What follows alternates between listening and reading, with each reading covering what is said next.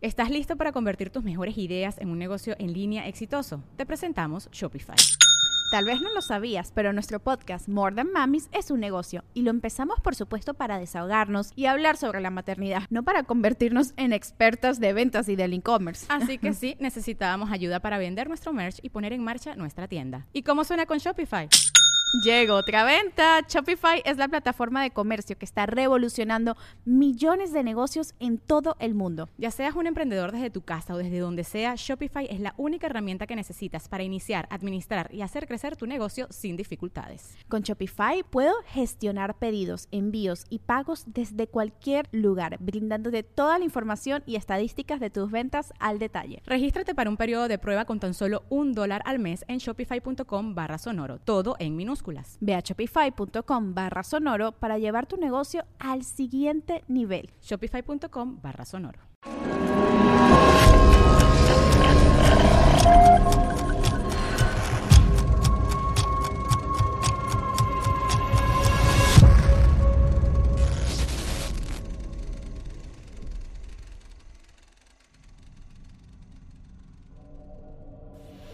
Es la primera vez que pasa que estamos grabando y se metió una canción. Es es una canción de los ochentas que estaba sonando, pero es que no hay nada de ruido aquí. O sea, no, no hay televisiones prendidas, solo hay una televisión, está apagada. Eh, computadoras, iPhone, celulares, todo está en silencio, menos mi celular, pero yo no tendré una canción de los ochentas, está rarísimo. Y estaba así. Pero para que entiendan, eh, muy buenas noches a todos, bienvenidos a un nuevo capítulo de Podcast Paranormal. El día de hoy estamos con una invitada súper especial, súper especial. Está con nosotros la bruja Aura. ¿Cómo estás? Hola, muy bien. Gracias por invitarme y aquí estoy con todos ustedes. A sus órdenes. Muy bien. No, hombre, estoy contentísimo desde hace más de iniciando el año, ¿no? No, Antes. antes, en diciembre, te conocí. Gracias. Conté lo que pasó, ya lo conté porque estuvo espectacular y tenía muchas ganas ya que de llegar este día. Pero nos puedes contar eh, brevemente para a- aquel despistado que no sepa quién eres, a qué te dedicas, quién eres y cuáles son tus redes sociales. Las que te acuerdes de todos modos van a aparecer en pantalla. Ok. Mira, yo soy la bruja Aura, yo soy de Catemaco, de Catemaco, Veracruz, pero ya tengo tiempo aquí en, en la Ciudad de México viviendo. Ajá. Yo practico la magia negra. Pero les voy a explicar qué es la magia negra, porque mucha gente piensa que la magia negra es el demonio. Así es. Y claro que no. Acuérdate que son tres entidades, Dios, la muerte y el diablo, Ok. ¿sale? Entonces la magia blanca, que dicen magia blanca, es la de Dios, los espirituistas, la magia negra son de los muertos y la magia de las tinieblas son las del demonio. Ok. O sea, la magia que, a la que tú te dedicas es la de los muertos, La de los muertos, así la es. de la santa. No, ¿No? No, es no, no, no, no. Ok. No, este, yo respeto toda, todas, todas las diversidades dentro de la brujería, ¿no? Ajá. pero yo no soy tan adoradora de la Santa Muerte, porque no. Yo creo que muerte nada más hay dos, Ajá. la blanca y la negra. Ok. La blanca es la que te va a llevar cuando en el momento que te toque partir de este mundo. Y la negra es la que te trae la muerte, los accidentes que te matan o cosas por el estilo. Ok. Eh, porque luego veo que le ponen en diferentes colores, ¿no? Roja, amarilla. Yo creo que, la, ma- que, que pues, son modismos o son situaciones. Yo respeto toda, todo, todo lo de la muerte. Sí creo en la Santa Muerte porque sí creo. Y yo trabajo con todo, todo, todo el- eh, las energías. Yo te conozco la magia wicca, te conozco el chamanismo, el candomblé, el palo mayombe, conozco la santería, aunque yo no soy este, ¿cómo se puede decir? Santera o... o- santera o palera, porque yo trabajo en lo que es la magia mexicana. Yo tengo un grado de chamán. Ok. Pero más es, es importante, ¿no? Las personas que se dedican a esto tienen que conocer estas otras ah, ramas. claro, claro que sí. Claro que sí. Es como los médicos. Vino el COVID, vino de, de allá de, de Asia.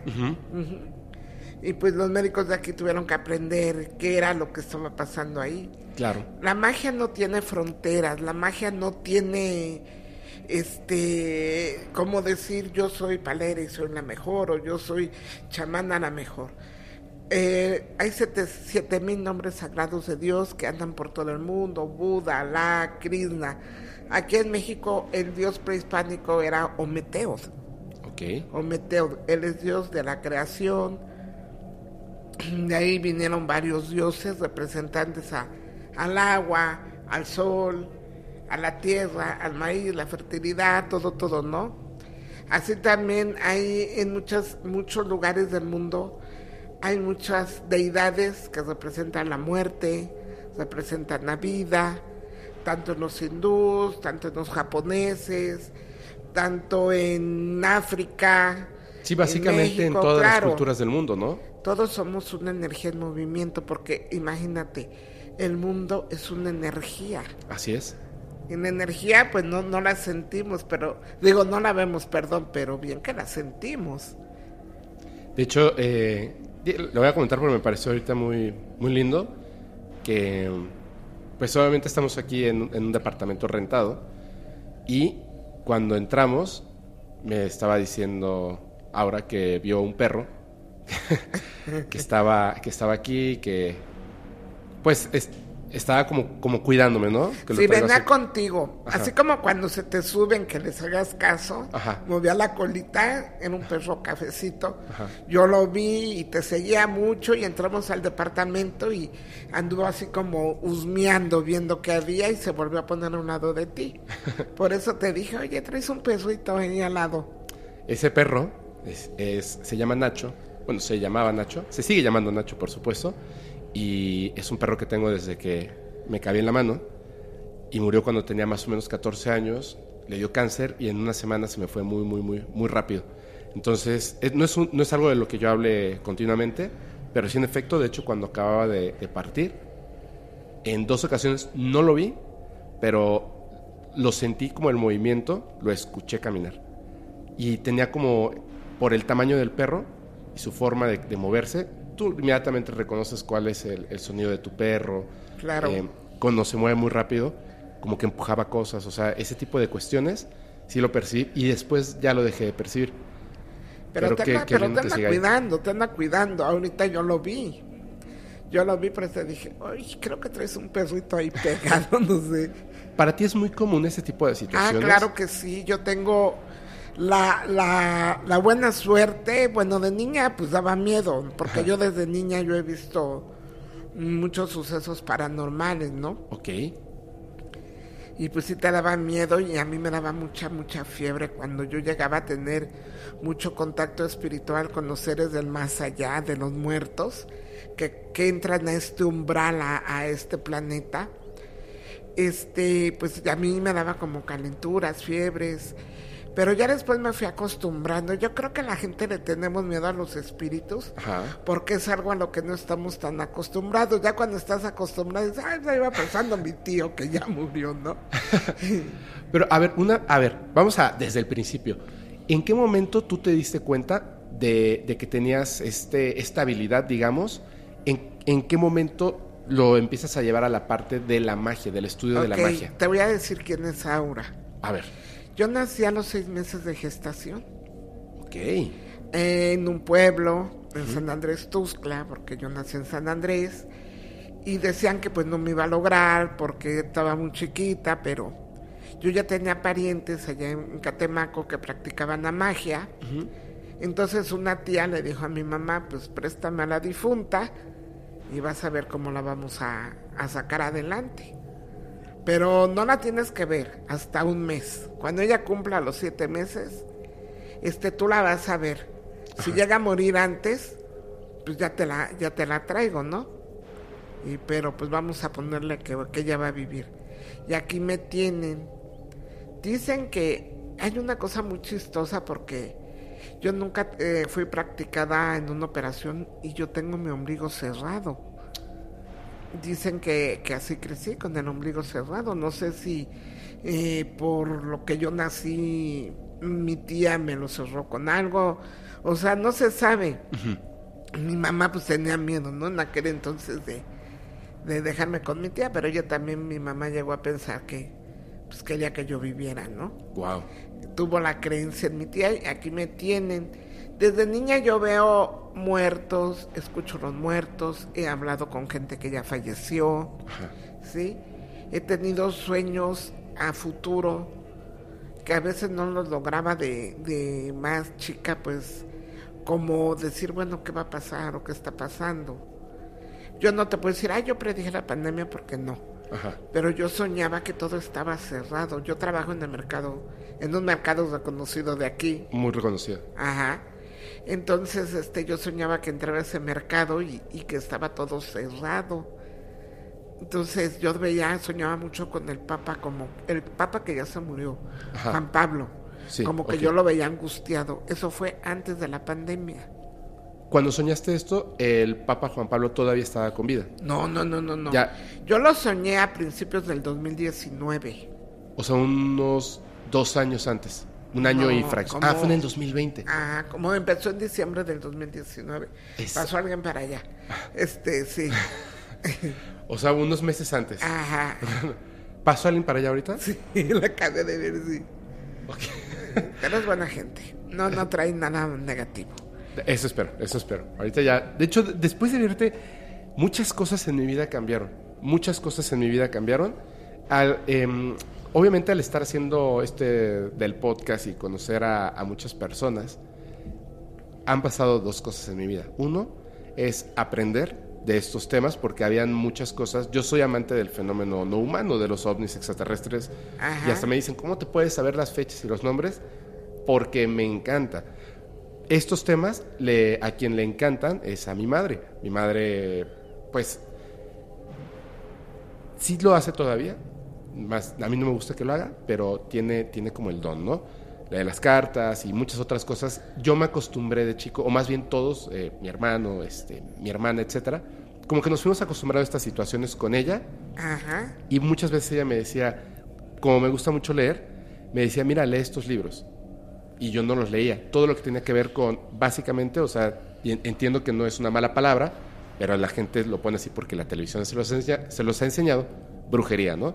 Brujería, prácticas ocultas, este, eh, hierbas, plantas, curaciones Ajá. energéticas, etcétera y no lo leía. De hecho, me ha dicho ella, mi prima, te enseñamos a leer las cartas. De hecho, me dice mi prima que te enseña a leer tu mamá. Pero no, no sé. O sea, siento que todavía no estoy en ese punto. Siento que uno tiene como que encontrar ese camino. Ajá. Pero sí conozco, digamos, lo normal, o sea, encimita del tema. Y con el podcast, con personas como tú, he aprendido mucho más de lo que normalmente alguien aprendería y me encanta. Y la segunda son esas experiencias que uno pudiera decir que son este. ¿Oíste? Sí, eso sí lo escuché. que, que son este. Toma, toma asiento. ahí, Movió la silla. Movió la silla, llegó y se sentó. ¿Eso fue lo que sonó? Sí, la silla. ¿No fuiste? No, ¿No la viste? Ahorita vamos a vamos atentos. Que es, esto, esto que acaba de pasar, Ajá. esas experiencias que a lo mejor en el común de la gente, y me cuento, no estábamos acostumbrados a esto. O sea, sí tenemos esas historias de que un día pasó algo, Ajá. pero tan seguido, y he visto gente muy escéptica, y está bien, que pone en los comentarios, ay, sí. O sea, ahora resulta que siempre te pasan cosas. Es que no es que me pasen a mí. Es Mm, yo- la invitada, es el invitado. Yo creo, yo creo que todos tenemos una misión en este mundo. Ajá. Y a lo mejor tú no puedes leer cartas o no te no quieres leer cartas, pero a lo mejor es un portal. Puede ser. Tú, tú puedes abrir una puerta dimensional. Porque mira, hay casos muy extraños. No sé si a ustedes, eh, auditorio, gente que nos, que te vea, que te escucha, les ha llegado a pasar que llegas a una casa y te espantan. Ajá. Espantosamente. Te cambias y llega otra gente y no le espantan. Así es. Es que tú tienes eh, tu psiquis que está del lado izquierda, está más abierto y perceptible para las cosas paranormales. Ajá. No sí todos, no todos tienen la facultad, ni la visión, ni el entendimiento. Hay gente que le causa mucho pavor, mucho miedo y sale huyendo. Dice, yo no quiero vivir ahí, vámonos, vámonos. Y hay gente que dice, ay, ya pasó por aquí el vecino incómodo, ¿no? y ya lo toman como de que aquí viví, a lo mejor yo, yo pienso que en las cosas, las casas donde espantan, perdón, son plasmas de gente que sufrió allí. Así es. ¿Entiendes? En una casa donde hubo violación, llanto, tristeza, muerte, pues claro que van a espantar, porque esa energía de dolor se quedó plasmada ahí. Sí, Y hay muchas veces los espíritus nos están diciendo, hey, ayúdame, así es. libérame. Con oración, dicen que la oración bien hecha te abre las puertas a todo mundo. He ahí un ejemplo, los rosarios. A ver, ¿Para qué te hacen un rosario? los estos para pues para rezar, ¿no? O sea, cada bolita. Mira, el número de los humanos es el 9, Ujú, porque nueve meses estuviste en el vientre de tu mamá Correcto, sí. Y cuando te mueres te hacen un novenario. Así es. Porque esos nueve días, tanto el demonio como tu ángel de la guarda, que tiene que, que te tiene como que defender tu alma, tu espíritu, para que no te lleven al inframundo. Que es como ese, ese tiempo en el que pasas una serie de situaciones donde básicamente se están como peleando tu alma, ¿no? Ajá. Por eso hasta hay una canción que dice, salgan, salgan ánimas en pena, que el Santo Rosario rompa sus cadenas. ¿Sí? Hay almas que ya son olvidadas de mucho tiempo. De demasiado tiempo son olvidadas. Hay tumbas que ya ni las van a visitar. Y a veces son espíritus tan viejos que no han podido trascender. Por eso espantan, porque necesitan una asistencia. Porque se quedaron como atorados, ¿no? Así es. Necesitan ayuda de alguien para pasar. Son mundos adimensionales. Ajá. Dicen que son cinco dimensiones. Ajá.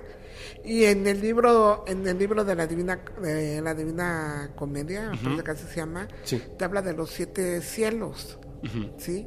Y en el y Gabriel es el que se va a encargar, el arcángel Gabriel. El arcángel Gabriel es el ángel de la anunciación de la muerte y la resurrección. Porque él estuvo cuando Jesús este, avisó a la Virgen María que iban a ser su hijo. Y estuvo en el Calvario para ayudarlo a reencarnar, o sea, a trascender su espíritu. De ahí nosotros nos volvemos en una parte espiritual. Porque antes de que naciera Jesús era pon una mejilla, pon este ojo por ojo, perdón. Ajá, sí, así es. Sí, ojo por ojo. Cuando nace Jesús es pon una mejilla, pon otra.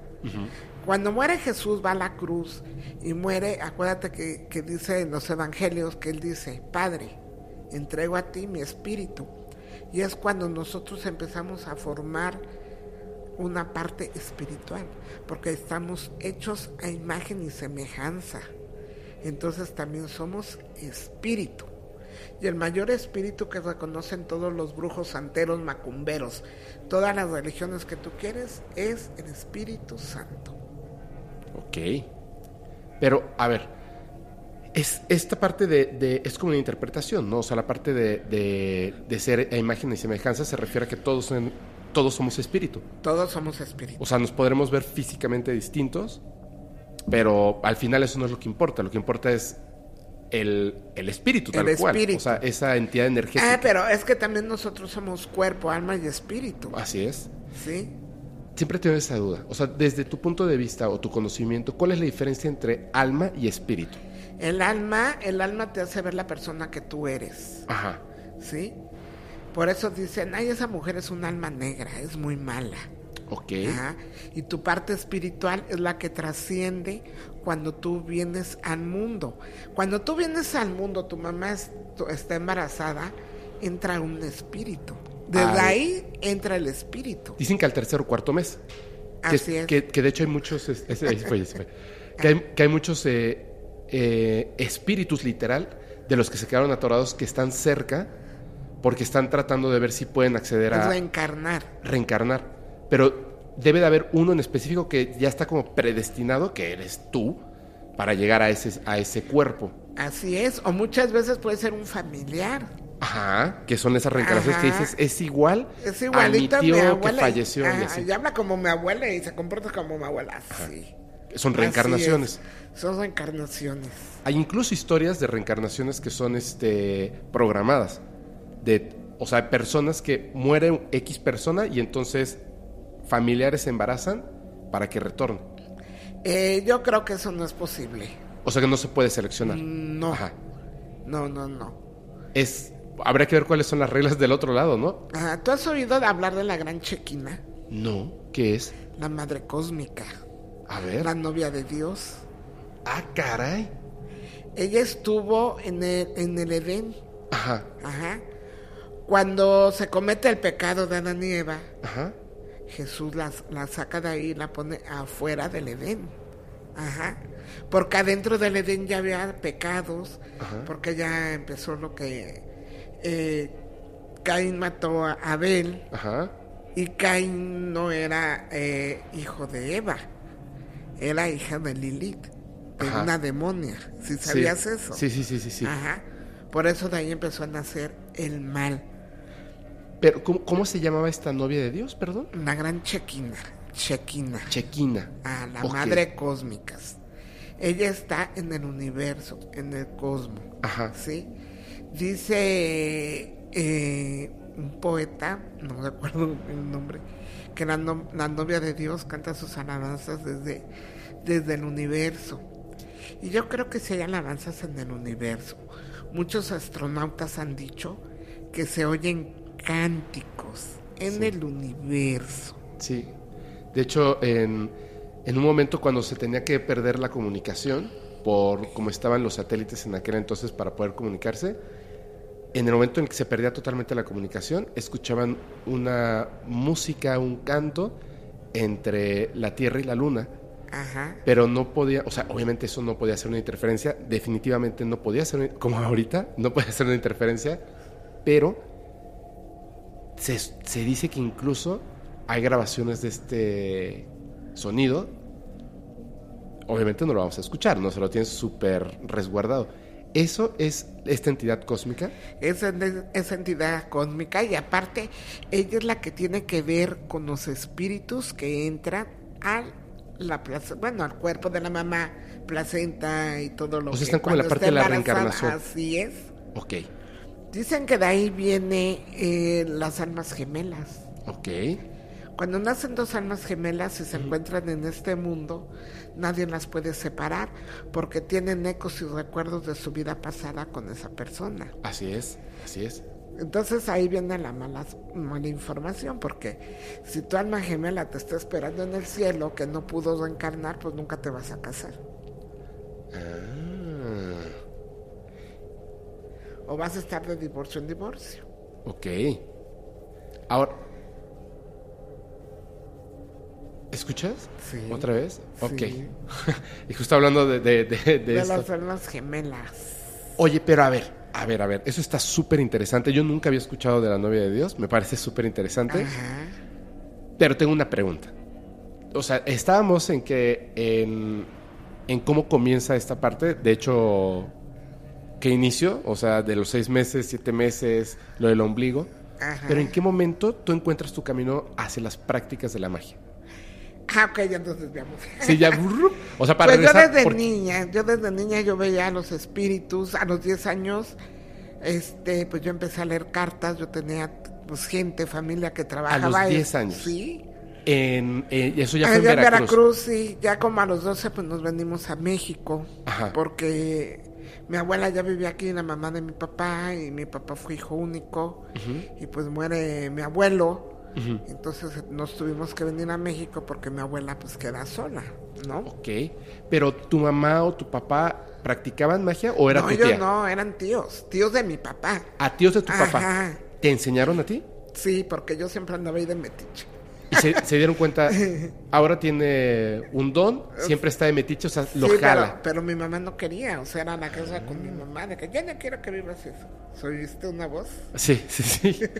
Estoy como, como, eh, yo me estoy tratando de enfocar aquí porque sí está como, Muy tensa Sí. la nieta. A ver, chicos, Ahorita. controlan, por favor. hubiera puesto una velita, ¿verdad? Ajá. Ah, ahorita la pongo, porque sí tengo, creo. No tengo. O sí, no sé. Eh, bueno, pero, y entonces tú te empiezas a, a acercar con estos tíos. No, ellos, este, cuando vieron que yo, eh, me decían, sácate de aquí, estás muy chica, que no sé qué, pues yo estaba ahí de terca. Ajá.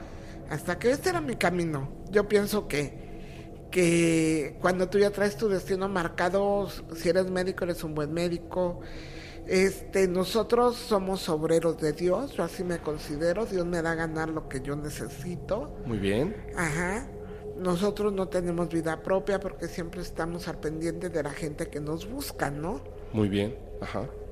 Eso es lo que pasa. Y entonces así empezaste y a los Así 10 ya estabas leyendo sí, cartas. ya estaba leyendo cartas. Es más, yo, yo tenía un tío que era un brujo muy reconocido, el cuate Chagala, de allá de Catemaco. Y de hacer enojar a mi mamá le decía, no, pues ¿para qué estudias? Si va a ser bruja, déjala. Pero tu mamá quería que, no, así, no, no, no, aléjate de esto. Ajá. Sí, porque eh, pues mi papá lo veía normal, ¿no? Porque él era el de allá, pero mi mamá Claro. era de Guanajuato y como que decía, no, ¿qué te pasa? ¿Qué va a decir tu abuela, tus tíos? Y- Pero tú poco a poco te, ya, te metiste totalmente en esto. Claro que sí, y me encanta. Y si volviera a nacer, volvería a ser bruja. Súper bien. Sí. Súper bien. Me gusta la palabra bruja, porque bruja quiere decir mujer sabia. Así es. Y aparte yo lo uso eh, porque es como una protesta de tantas mujeres que murieron quemadas en hoguera en el Muchísimas. tiempo de la Santa Inquisición. Así es. Así es. Y además ha, ha habido una, una constante opresión hacia las mujeres a partir de que les, les como que les arrebatan el poder, ¿no? Que estaba toda, toda esta, esta eh, fuerza hacia diosas como Hécate y de repente fue no. O sea, Claro. todo lo vamos a volver. Pe- Pero te voy a decir una cosa, las mujeres que somos brujas somos más fuertes que los hombres. Por Y supuesto. te voy a decir por qué. Simplemente damos a luz, formamos un espíritu. No, no digo que no haya buenos brujos, el brujo mayor, mi amigo, sí hay muy, muy buenos brujos, Exactamente. ¿no? Pero en fuerza la, la magia de la mujer. Es, es, una, es una cuestión donde a lo mejor pienso yo, pienso yo, esta es como, como una percepción que tengo, que definitivamente, definitivamente, los, o sea, los hombres hacen ciertas cosas mejor porque biológicamente están diseñados para X cosa, como por ejemplo, no sé, este, jugar al fútbol, no sé, o, o alguna tontería. Son fuertes porque son hijos del sol. Y las mujeres somos hijas de la luna. Es que a mí, esta es la parte que a mí siempre, siempre me llama la atención. Y se lo pregunto a todas las brujas a, a las que, con las que he conversado, ¿cómo es? O sea, no me cabe en la cabeza, por más que, que en la historia esté, cómo descubrieron las mujeres, porque así está en la historia, cómo descubrieron qué plantas, qué raíces, qué forma de, de- de toda esta, la medicina tal cual surge de estas prácticas que tenían estas mujeres, que las pasaban oralmente de madre a hija, de madre a hija, etcétera. Pero dicen, no, es que, es que fue por este prueba y error. ¿Cómo crees? O sea, hay tantos padecimientos, tantísimos. O sea, este em, conocimiento donde vino. Y alguien me dijo lo siguiente, ya ese conocimiento ya viene incluido en la mujer. Lo Claro. descubre. Claro. Y yo dije, wow, tiene sentido. O sea, Claro, y porque la mujer es tierra, es madre. La madre, la tierra, imagínate, da frutos, da maíz, siem- siempre da a luz que comer y todo, ¿no? Mm, ¿Por qué te digo que las mujeres somos luna? Porque nosotros tenemos un ciclo de 28 días, ajá, así es. como la luna, Así es. nuestra menstruación. Incluso se pueden, este, eh, por grupos de mujeres lo hacen, ¿no? Que se empiezan a hasta quedar en el ciclo lunar perfecto. Claro, ¿Cómo claro. se llama eso? Bueno, no, no recuerdo ahorita, pero es este, sí. Ciclo lunar, ciclo lunar. O sea, el, no, me refiero a que eh, hay mujeres que Ajá. logran hacer que su, que su, su menstruación sea coincida como, ajá, totalmente con, con la, la luna. luna. Ajá. Como que lo- sí, no me acuerdo sí. cómo se llama a esa. mí también ya se me fue el nombre, pero, fue, pero sé. sí se hace eso. Sí, y los hombres son del sol. Por eso son fuertes, guapos, se encienden de cualquier cosa, se enojan. sí. Bueno, esas son, son leyendas, son prácticas, por eso te digo, la mujer bruja es una parte muy importante, eh, fundamentalmente de la tierra. Y claro que nuestra raza, que es la de bronce, nosotros somos hijos del bronce, por si no sabían. Sí, sí, sí. Somos fuertes, nuestra sangre es fuerte, porque cuando llegaron los españoles, llegaron llenos de piojos, de sífilis, de gonorreas, de todas las enfermedades que pudiesen haber, no acabaron con nosotros, porque nosotros ya desde nue- nuestros ancestros teníamos el conocimiento herbolario. Y éramos muy limpios porque nos bañábamos tres veces al día. Sí, Y llegaron los... a- Bueno, en aquel entonces la gente que olía mal, ¿no? sí. Con estas armaduras, seis meses sin bañarse. eh, Imagínate, pobres. sí, no, no, Bueno, pero ya retomamos. Yo la Sí. bruja ahora me, me encanta la magia. Yo soy una persona eh, que trabaja la magia negra. ¿Por qué? Porque hay gente que le están matando, hay gente que les hacen brujerías de que van al hospital y no tienen nada y ya llevan cuatro operaciones y no les encuentran nada. Entonces ahí es mi papel donde yo entro a limpiar a esa persona. Existen limpias que se hacen dentro del cementerio para dejar ahí la muerte, para que ya no la ande cargando. Ajá. Se le hace una reverencia a la muerte, se le ofrendan cosas. No vidas, no vidas, jamás. Cosas. Cosas de la tierra, así como maíz, como frutos. Eh, a eso le gustan los muertos. Eso le gusta a la muerte, las ofrendas. Por eso las Pero ofrendas- no de vida. Claro, por... Ah, ok. O sea, digamos que esa será como la práctica eh, correcta, ¿no? Así es. Y por eso se hacen estas ofrendas. En México es muy común. Incluso a es. nuestros muertos, la ofrenda es ponerle el alimento que les gustaba. Claro, fíjate que aquí hay unos hermanos que son graniceros, no sé si has oído hablar de los graniceros. Ellos son unos brujos de mucho poder. Ajá. Ellos viven a la falda de Don Goyo, Ok. del Popocatépetl. Ajá. Se llaman graniceros porque ellos son los que cuidan que no se alborote Don Goyo ni vaya a hacer erupción. Wow. ¿sí?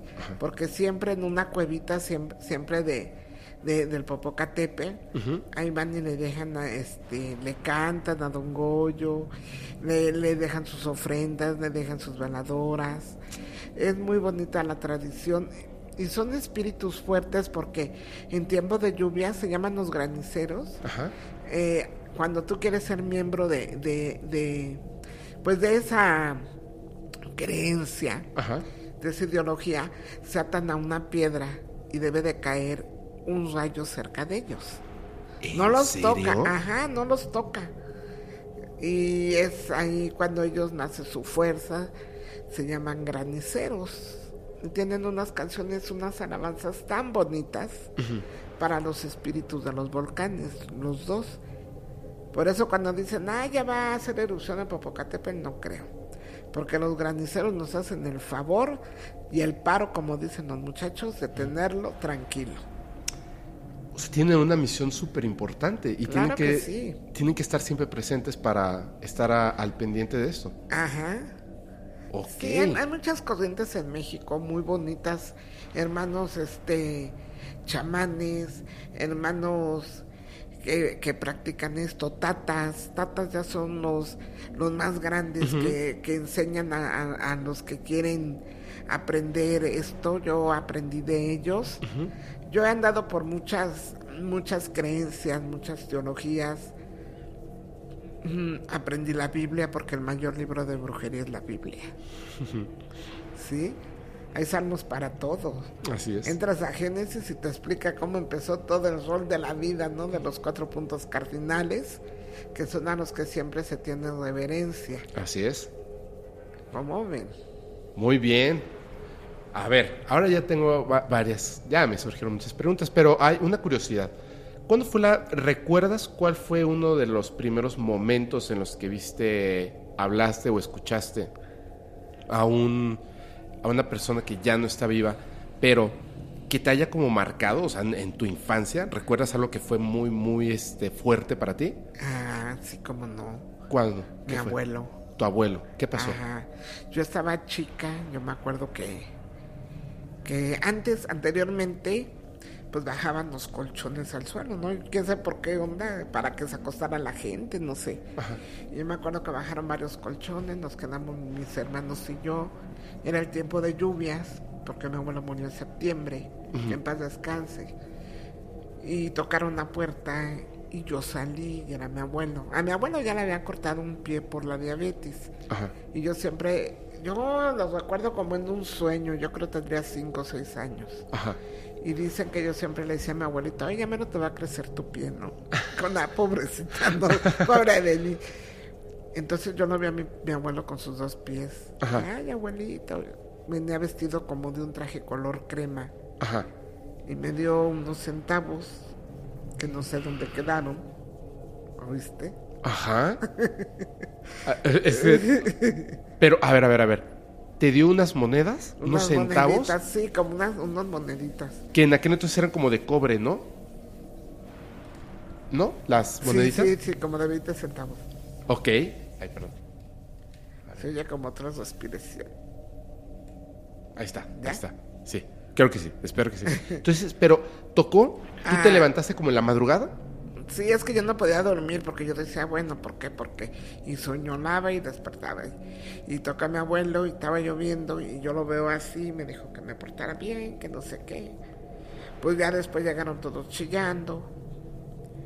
Y este, yo le dije a mi mamá, mamá, mira mi abuelito, y cállate, cállate, cállate. Pero mi tía, una tía bien linda me dice, a ver, ¿cómo venía vestido? Ya le dije, como de blanco, y todos voltearon así, ¿eh? ¿Qué onda? Y una pregunta. Cuando llegó esa vez, ¿no tenía pie? Sí, tenía los dos pies. Ya tenía los dos pies. Los dos pies, pero él ya había muerto. Claro. por Se supuesto. fueron por él. Ajá. Se fueron por él y lo vistieron de color crema, como yo lo vi. Y te entregó los centavos.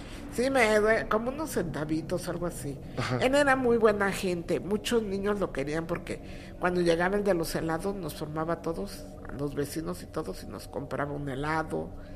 Él Nos daba domingo. Entonces yo siempre, pues, perdón a mi abuelito, pero yo cuando llegaba con mi abuelo, yo le decía, "¿Y ¿cuánto vives allá?", ¿No?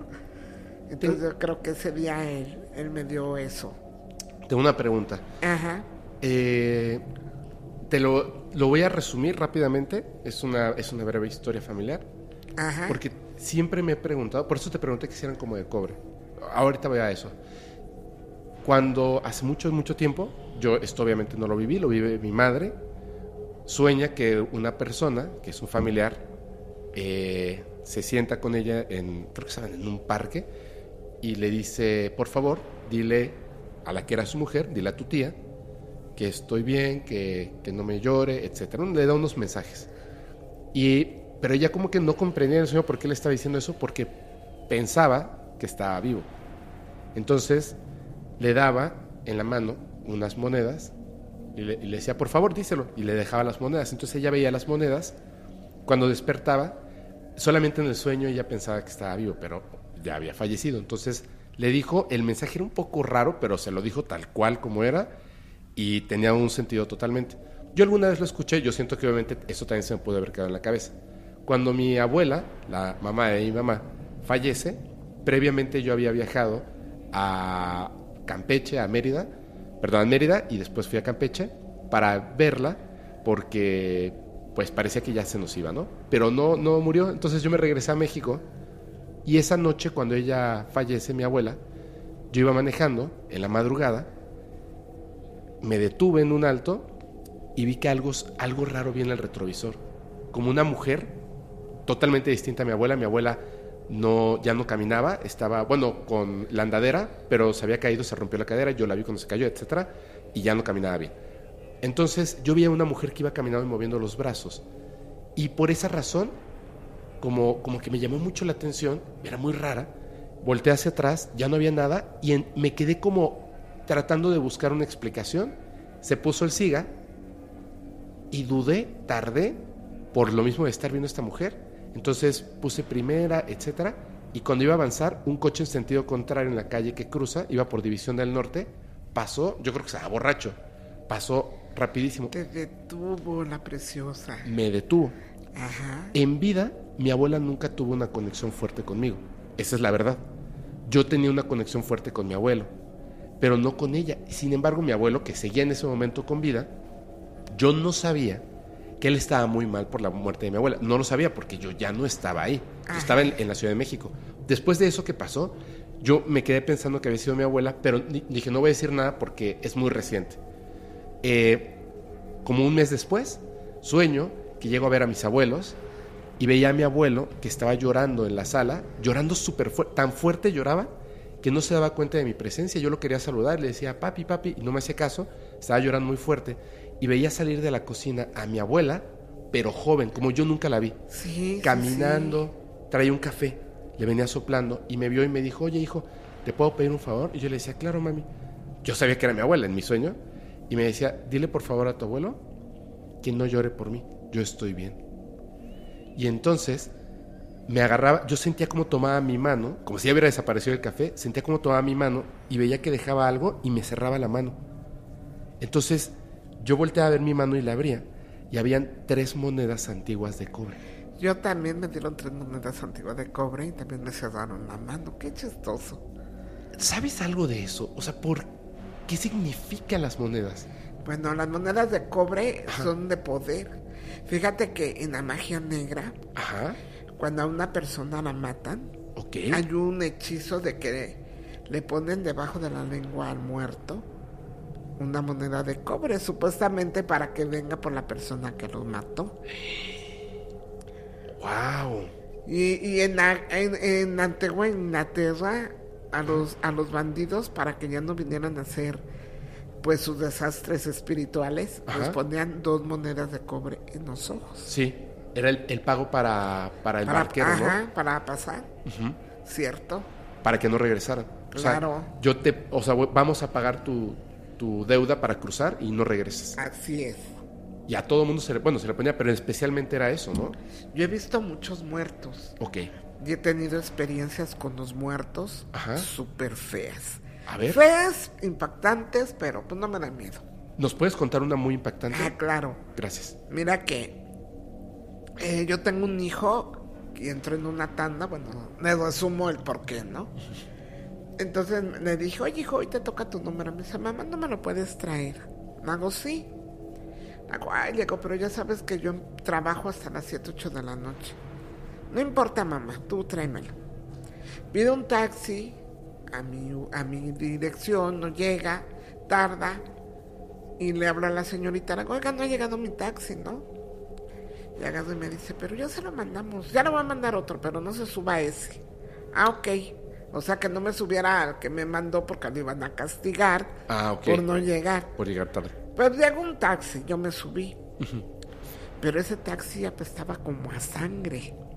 Así como un aroma cuando traes carne fresca, así. Ajá. Yo hasta le dije al chavo, oye, ¿por qué huele tan horrible? No, yo ya le dije al, al patrón, pero pues no hace caso. La deberían de llevarlo a lavar, yo todavía no. Eh, tanto era el aroma de, de sangre que yo le dije, ¿sabes qué? Bájate en una, en una tienda y cómprate un fa, fa food, que sabe, ya saben, ¿no? El detergente ahí líquido con Ajá. aroma. Y agarra y me dice, sí, sí está bien. Y ya le echamos y no, no se quitaba. Le digo, ¿sabes qué? Le digo, hay, hay que irte por la pista para llegar a, a Tultitlán, porque por allá iba yo. Ah, ok. Ya tomamos la pista. Pero en ese camino para, para ir allá, haz de cuenta que es por la carretera nueva que va para Querétaro, Puebla, bajando allí en Naucalpan. Eh, se divide para Puebla y da la curvita, se divide para, para Querétaro. Ajá. Yo veo dos sombras, pero dije, ah, carajo, pues aquí no hay por donde se pasen, ¿no? Porque hay un paredón de tierra en medio. Ajá. Y, y cuando llegamos, cuando íbamos pasando así, el muchacho se detiene y me dice, ay, llora. ¿Estos de dónde salieron? ¿Ya vio?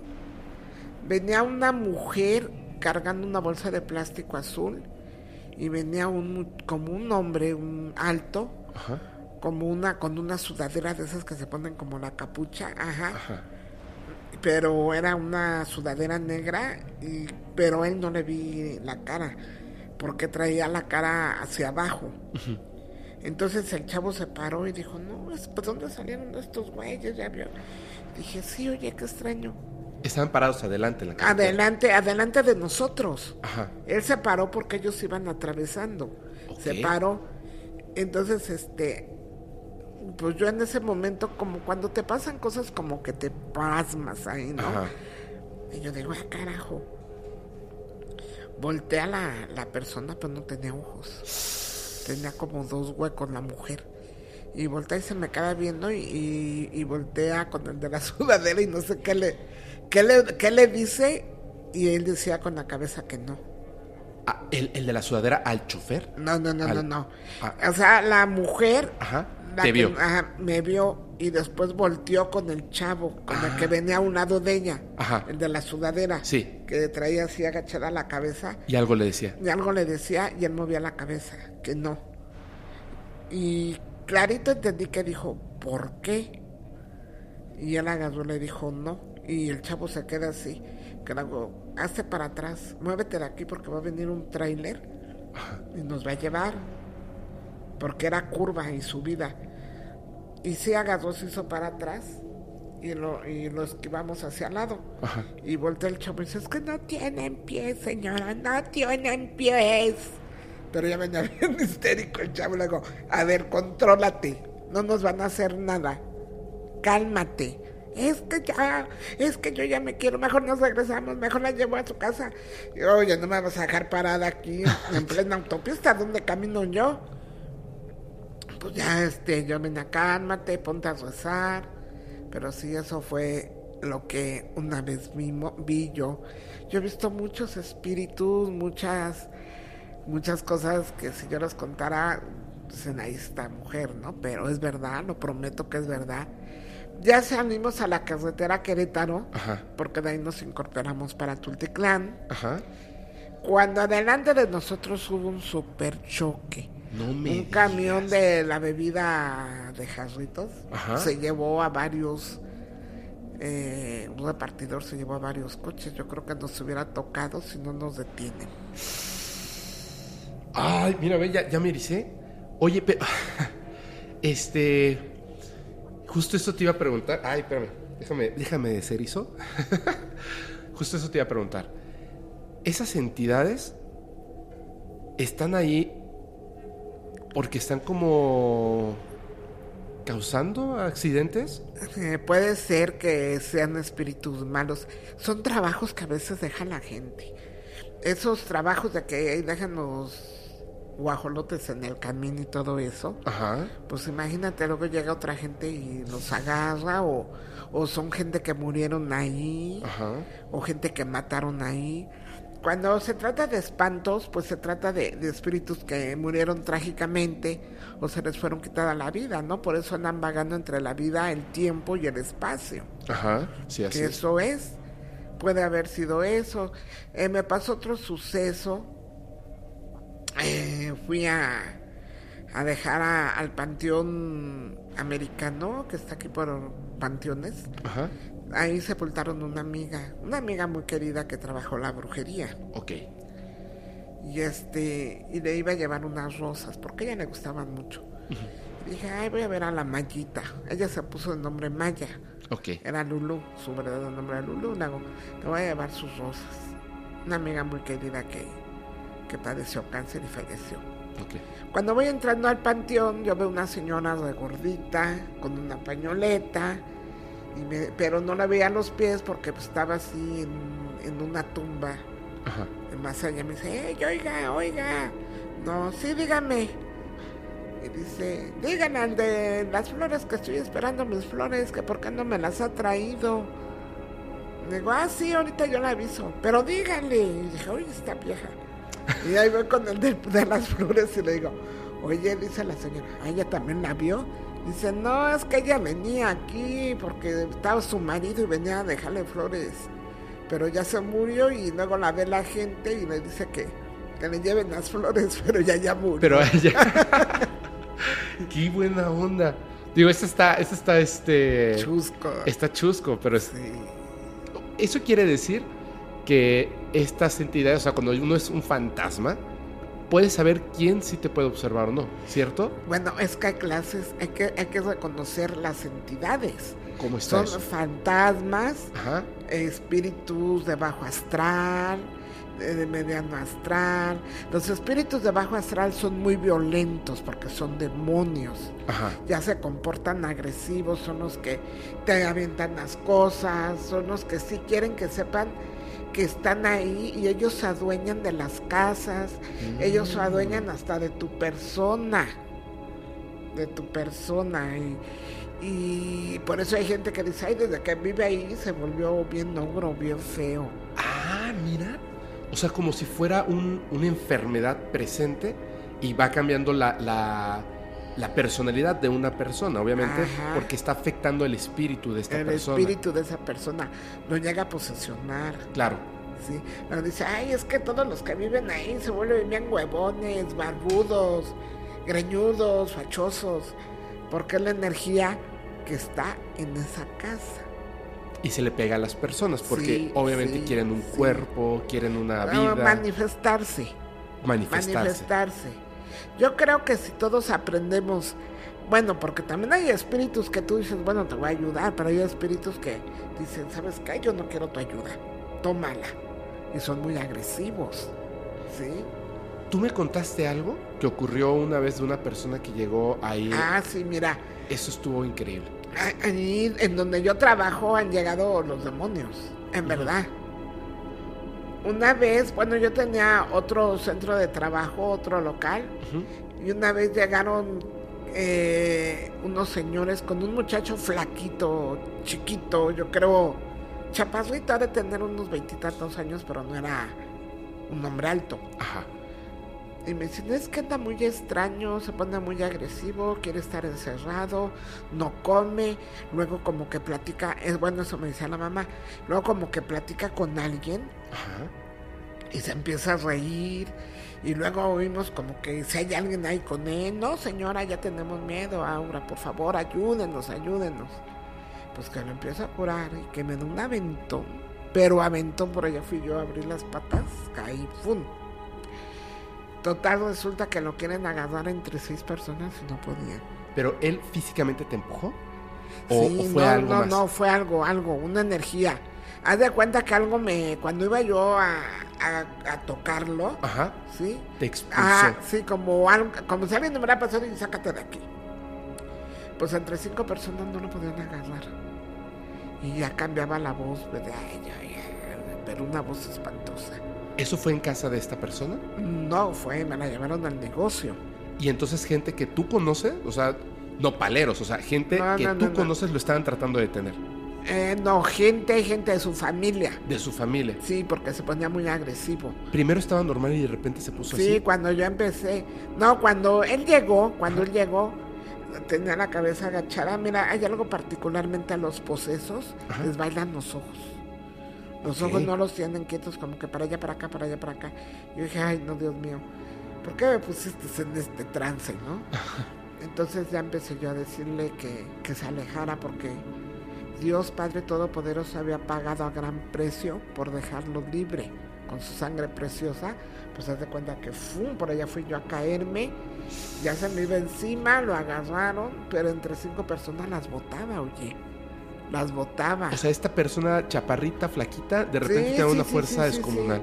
Sí, y ya, ya hablaba dialectos, ya hablaba como, quién sabe qué tanto decía. Ajá. Entonces yo ah, empecé a, a decir, hay una oración que yo uso para, para calmar al demonio que dice, yo bailo sobre Satanás y lo echo en un cofre y lo pongo al fondo del mar, ¿no? Empecé a decir eso, eso, eso, y no, pues más se, se encanijaba. y yo ay, ayúdenme. No, pues ya le digo, señor San Miguel Arcángel, présteme su espada flamígera para derrotar esta cosa Ajá. pues ya este como como se pudo pues ya se debilitó se debilitó se debilitó Ajá. se puso a llorar yo también ya quedé así como ay ya no puedo más y yo le dije pues hay que curarlo hay que hacerle un tipo él tiene una una posesión una postergación Ajá. le digo hay que hacerle un tipo de exorcismo pero le digo, hay que estar uno bien preparado, ¿no? Y, y después yo supe por un hermano que, que lo llevaron a, a la iglesia de San Rafael Arcángel, que queda aquí por la colonia San Rafael, Ok. y que ahí hay padres que, que lo auxiliaron, y qué bueno, ¿no? Y sí lo ayudaron. Sí, sí lo ayudaron. Sí, an- anteriormente era muy tardado porque tenían que, que pedir permiso a- al Vaticano, pero ahora ya... Pero ahora ya es más pronto. Una vez llegaron una pareja, un chico y una chica a consultarse conmigo. Eh, se sentaron normal, pero yo veía a la muchacha que muy nerviosa, muy, muy, muy, muy, muy, muy nerviosa. Y le decía al muchacho, no, contrólate. Te va a pasar nada. Tranquila. Pues este, yo veo que ya igual le bailaban los ojos. Le bailaban los ojos. Bueno, yo he tenido muchos encuentros con el enemigo. Neta, neta. Y agarro y le digo, híjole, yo empiezo a ver mis cartas, las acomodo para empezarle a hacer la lectura. Pero yo veo como que se mueven, pero yo, yo nada más. O sea, carajo. O sea, como, como Ah, que las si- querías tocar y te las movían. No, no, no, yo las acomodé y Ajá. yo veía como que se cambiaban de lugar las cartas. Pum, pum, pum. Yo decía, ay, no, no es cierto, no es cierto. Y yo la volteaba a ver a ella y estaba riéndose y digo, ay, esta cosa, le digo, ya, ya sé quién está aquí. Empiezo a quitar, tenía la bolita, le empiezo a quitar, empiezo a quitar todo con lo que pudiera y atacarme, porque son muy agresivos. O sea, literalmente que fuera a agarrar la bola y Ah, aventártela sí, o algo. Sí, sí, o sea, cuchillo, este, tijeras que luego yo utilizo para los listones y empiezo a quitar todo, todo, todo. Y ahora sí le digo, ahora sí. Y empiezo. En el nombre del Señor, Dios Todopoderoso, te pido que dejes en paz a mi hermana fulana neta. Porque hay gran, igual, a gran precio mi Padre bendito pagó con sus gotas de sangre camino al Calvario por hacerla libre. Y se oyó un grito así, no, pero era horrible ese grito. Bueno, todo el lugar donde yo trabajo se quedó así callado, como diciendo, ¿y ahora qué onda, no? Todos en silencio, ¿no? De repente. Todo- Bueno, hasta había música, hasta la quitaron. Porque fue un grito que te paraban los pelos de punta, ¿no? Nah, así. Y el chavo agarra y voltea y se le queda viendo el novio, pues dijo, ¿y ahora con quién, de quién soy novia, no? ¿Con quién ando? Sí, con quién ando y, dice- y se queda así y dice, así dime, ¿qué hacemos? ¿Qué hacemos? Que se para la chava y este y el chavo le dice, no, no, ¿dónde vas? Y le dice, lárgate. Y chin, se echó a correr la chava y el chavo fue detrás de ella. ¿Se fue corriendo? Sí, detrás de ella, porque ella se, se fue corriendo Ajá. como enojada. Y, y esa, o sea, eh, en ese caso, ¿qué, qué pasa? O sea, Pues mira, son manifestaciones demoníacas. ajá. ¿sí? Eh, yo sé de, de también de una, mu- muchos casos, pero sé el que más me impactó fue de una vecina. Pues esa vecina nosotros ya sabíamos que anda, engañaba al marido con una y con otra, ¿no? Pero pues uno no se mete. Claro.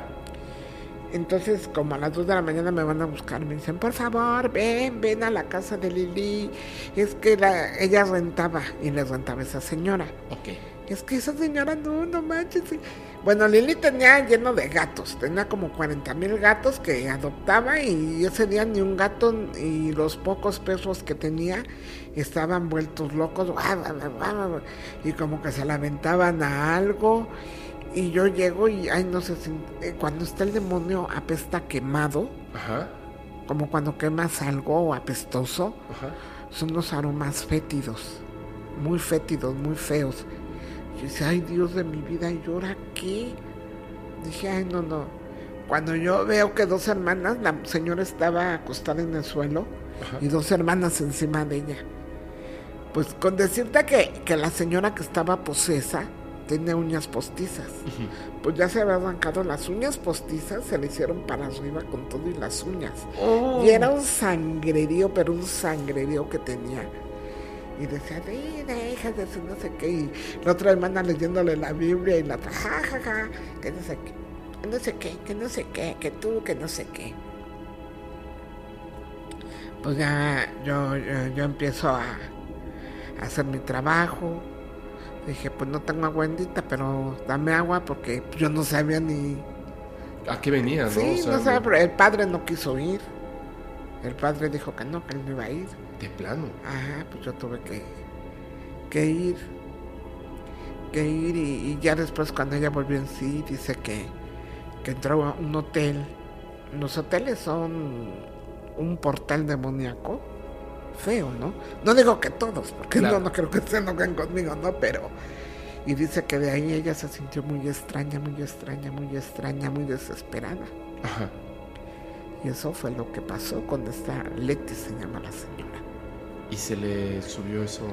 Sí, se le subió, se le subió eso. Pero gracias a lo que estabas haciendo, como que se lo sacaste. es que tienes que debilitarlos. Tienes que debilitarlos porque eh, no, no se debilita el, el, el demonio o la cosa maligna que tienen los espíritus de bajo astral. Se debilita la persona. Entonces, como ella ya está debilitada espiritualmente, pues ya esa cosa pues, se controla y se calma porque no puede hacerle más daño. Y, y su intención es básicamente nada más herir, o sea, causar dolor y... Causar mal. Ajá, por eso, así como nada más como si fuera un proceso de diversión. Mm, pues sí, porque te digo que hay espíritus que se complacen en hacer crueldades. Son crueles. Y hacen cosas terribles con el cuerpo que están Con el ocupando. cuerpo de la persona, así es. Eso existe. Sí, Eso sí, existe. he escuchado unas cosas terribles. que Así es. Oye, y este, bueno, fuf, está, está buenísimo. Fíjate que, que yo, dos cosas. Uno, pero, bueno, es una historia más o menos famosa que te quiero contar porque me llama muchísimo la atención. Ahorita te la cuento. Ajá. Es muy interesante porque me gustaría más que nada saber tu opinión. Ok. Yo lo escucho, yo creo que es real, más no sé qué puede hacer. Y la segunda es, eh, ahorita que contaste, por ejemplo, de esta chica que gritó eso del no, yo le había contado a las personas eh, cómo fue que, que llegamos contigo, que fue bien chistoso, porque ya habíamos pasado por ahí y luego, pero no preguntamos específicamente por ti, sino que pregunté otra cosa y no encontramos, nos dijeron, pero ahí dice Aura, y yo dije, no puede ser, y pasamos. Y ya cuando nos íbamos, le dije a mi amiga, vamos a regresarnos, a ver si de casualidad, o sea, ya sé que ya vimos, pero igual y no sé, estamos medios mesos, ¿no? Ajá. Y justo donde habíamos preguntado, así, ahí decía así, pero si es aquí, donde yo pregunté, bueno, ya, te conocí, platicamos todo esto, y cuando me dijiste lo de no, la persona que trabaja ahí y las personas, esto es para, para la audiencia, eh, conocen ese día como el día del grito que silenció todo, que fue tan potente en el lugar, o sea, no, no solamente ahí, o sea, en el lugar, Ajá. que fue tan potente que la gente se sacó de onda, así como de, ¿qué acaba de pasar? De hecho, alguien me dijo que lo que pensaron es que habían desvivido a alguien. O sea, que fue un grito así, ¡no! O sea, de, de- tan potente y por eso la gente apagó la música. En ese lugar del que estamos hablando, que es el mercado, hay mucho ruido. Ajá. Hay Demasiado música, gente, o sea, hay mucho ruido. Fue un grito, supongo, potentísimo, como para que la, la misma gente que yo le comentaba a, a la gente, ¿no? O sea, al público, le decía, qué tan espeluznante y poderoso debe haber sido ese grito, que ahí, que se supone que están acostumbrados a esas cosas, todo el mundo se había quedado en pausa, ¿no? De qué está pasando.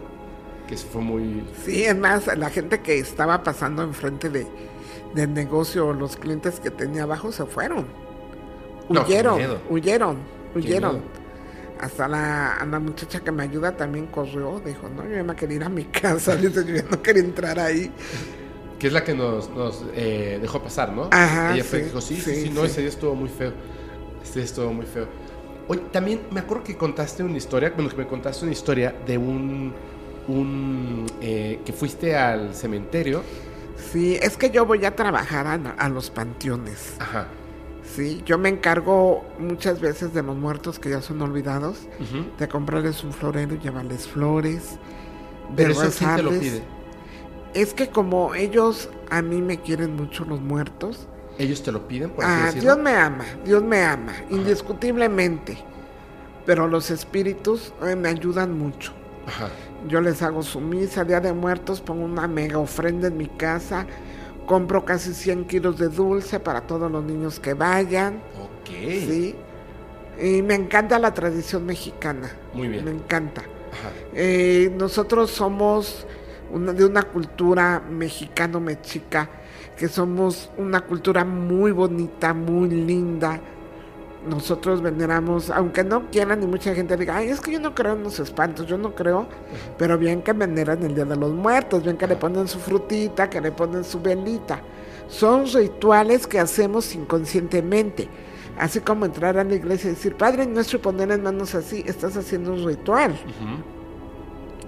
Entonces, pues yo voy a, a los panteones ofrendarles algo a, a, a- a los muertos ya olvidados, ¿sí? Y, hay, y hay- hay muchos muertos que a mí me han hecho milagros cuando una vez me quitaron la matriz, porque me quitaron la matriz. Este, yo iba, yo veía mucho una señora ahí parada que se llama Lucía Díaz Ajá. y me decía que este que ella no encontraba un hijo que se le perdió y así luego platicábamos pero no creas que ahí platicamos media hora porque es muy breve el momento que los ves Pero hasta sabías su nombre. sí porque era la, la, la tumba Ah, ok, ok, ok. y ella yo la veía o la veo cuando Ajá. llego luego se desvanece y ya luego ya me estás esperando verdad Eh, es gente que pues ya ha sido olvidada Entonces yo llego y ahí le, no, le digo al panteonero, que es su pariente? No, pero ya hasta me conocen los panteoneros, ¿no? Saben que yo no voy ni a sacar muertos, huesos, ni a enterrar nada. Yo le voy a dar asistencia espiritual a los espíritus que ya trascendieron, ¿sí? Y cuando a mí me operaron, yo la verdad llegó esa señora y me acababan de sacar de- del quirófano y yo abro los ojos y yo la veo ahí parada y yo veo que me hace tres pases así en mi vientre Ajá. y de bolón curé, de bolón se me curó la herida. Wow. O sea, los muertos son lindos. Muertos espirituales médicos de la comisión divina. Si tú conoces un médico bueno que le hayan matado, que haya mu- muerto, tú le puedes pedir, doctor fulano de tal, asístame, asístame, ayude, mire, van acá en un caso de desesperación. Siempre, mamacita, si tú estuvieras aquí, tú me ayudarías, tú me dirías, siempre recurrimos a los muertos, simplemente los santos que están en la iglesia son muertos, son muertos, Por porque vivieron y por sus actos fueron canonizados. Sí, es. Así es. ¿sí? Hasta dentro de la regla de, de Ocha dice, el muerto parió al santo, o sea, si no hay muerto, no hay espíritu, no hay divinidad, Como ven. Por eso yo, yo trabajo mucho con los muertos. Eh, el caso es de que hay una persona que estaba súper mal, súper mal. Ya llevaba como cinco o seis operaciones de, de, de, de la espalda, de la columna, y, y no quedaba, y no quedaba, y no quedaba, y no quedaba. Nos fuimos al panteón.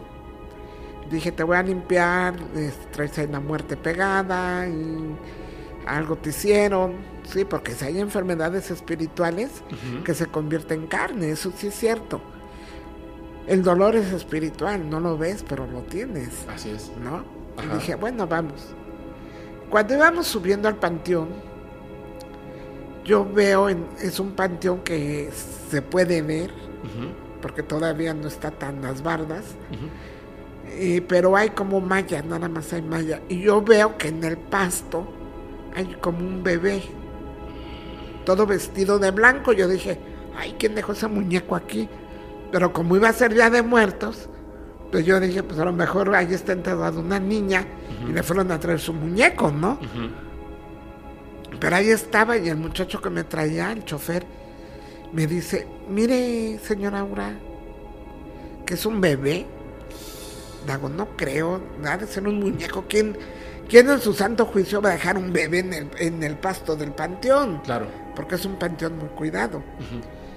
Pues ya agarré y lleva, y también la señora, el señor que llevábamos, Ujú. vio, ¿no? Dijo, ay, sí es cierto, oiga, pues a quién se le ocurre todavía dejar un muñeco allí, que no sé qué. Pero así duró, duró, ahí ya subimos porque había un poco de tráfico, Ajá. porque era Día de Muertos, fue un día después de Día de Muertos. Y ya total, todavía había gente ahí. Y empecé a, a limpiar al señor. Y me dice, voy, dice el chofer, yo no me quedo con las ganas, voy a ver qué era lo que, lo que estaba ahí, oiga, ándale, ve, mientras yo trabajo. Y ya regresa bien pálido, y le digo, ¿qué? Dice, es que cuando, ¿qué creo, oiga? Que cuando yo llegué a la tumba se oyó el llanto de un bebé. Y dice, pero primero vi el nombre, dice, es un bebé que nada más vivió dos meses.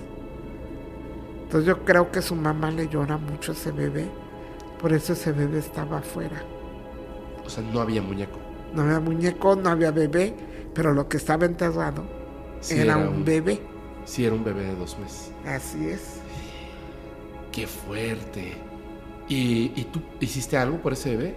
Ah, Sí, claro, eh, a lo mejor no, es- ese día sí llevaba agua bendita. Ajá.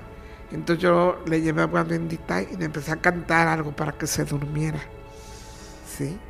Dice, duérmete mi niño, duérmete ya, que la Virgen te va a arrullar, así cosas. Para ayudarlo. Sí, yo creo que a lo mejor hasta ni lo bautizaron, puede ser. Ay, qué fuerte. Yo pienso que con su mamá debe haber estado sufriendo mucho su pérdida. Por eso él ese día se manifestó. Qué fuerte, qué fuerte. Uf. Wow. No, no manches, wow. Oye, este.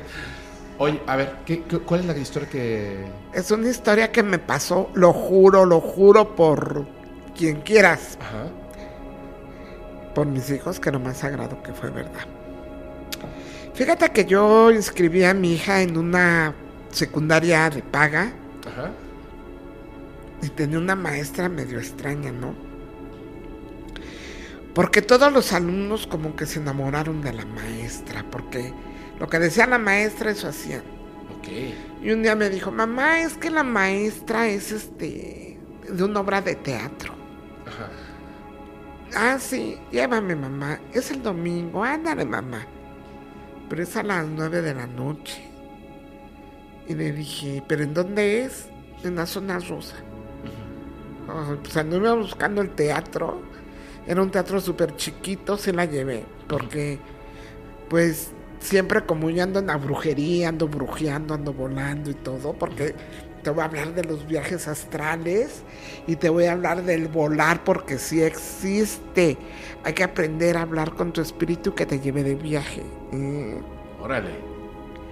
Entonces ese día pues yo dije, ay pues pobre de mi hija, ¿no? Nunca la saco y siempre ando embrujando a medio mundo y desembrujando a otro tanto. Dije, la voy a llevar. Pues ya buscamos el, el dichoso teatrito porque era un teatro muy chico, era como arriba de, de unos departamentos.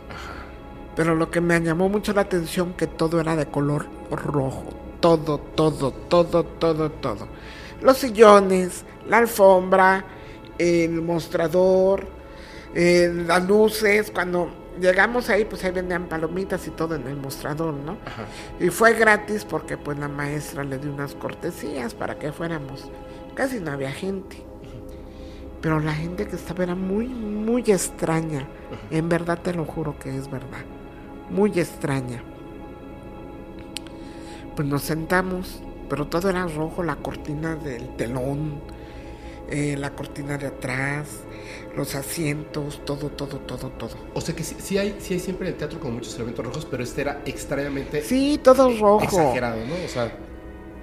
que- Sí, y, y la verdad, lo que te voy a contar es, está muy grueso, ¿no? a ver. Porque se trató de la... Era una Semana Santa. Yo creo que en la Semana Santa es cuando más aparece el diablo. Yo pienso. Ajá. Entonces, este, pues ya entramos, ya nos sentamos y, mira mamá, esa es mi maestra y que no sé qué. Ay, hija, que está bien.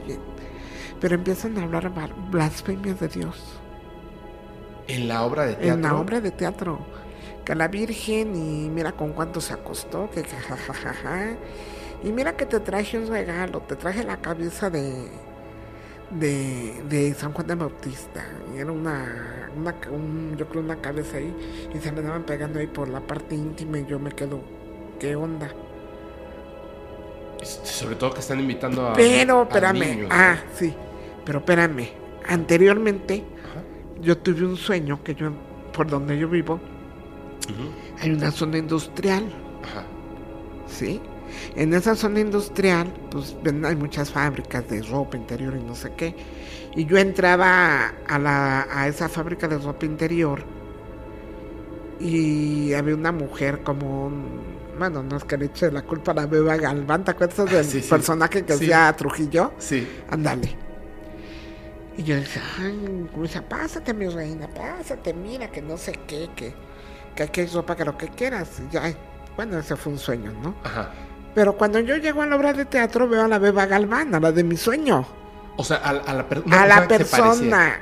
A la persona, bueno, sí, Ajá, a la sí. persona que se parece a la Bebe Galván, ¿no? Como la de tu sueño. Ajá, o sea, con la peluca, cuerpo robusto, el vesti- la vestimenta. Bueno, yo les hablo de la Beba Galván, no porque Nada más para que le una echa idea de- ajá, una idea de- del personaje que yo vi.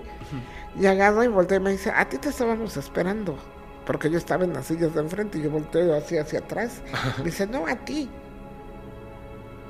Y yo digo, ¿qué onda? Y ya empieza el show y ver cosas así feas. Inclusive mi hija llevó a, a mis dos hijos. Bueno, yo llevé a mi otro hijo, a mi hija, a ella y a amigos, porque les dio muchos boletos. Ajá. ¿No? Y yo empiezo a ver eso, ¿no? Y digo, pues, ¿qué onda? ¿Por qué? Mis a ti te estábamos esperando. Y dije, ¿qué le pasa, no? Ajá. Y dije, pero yo me acordé, pero yo a ellos, a mis hijos no les había contado esto. Claro. Cuando yo veo que empiezan a hablar cosas blasfemias, blasfemias, y riéndose, yo volteo a los asientos posteriormente de aquel lado, y yo ya veo que estaban haciendo el amor dos hombres, dos mujeres, ahí ya era un relajo horrible. Literalmente estaban teniendo relaciones Ah, por Dios, te lo juro. En la obra. En la obra sí, pero o Bueno, en los sea, asientos, en los asientos. Público. Ajá. Y yo volteo así y dije, no, yo estoy viendo mal.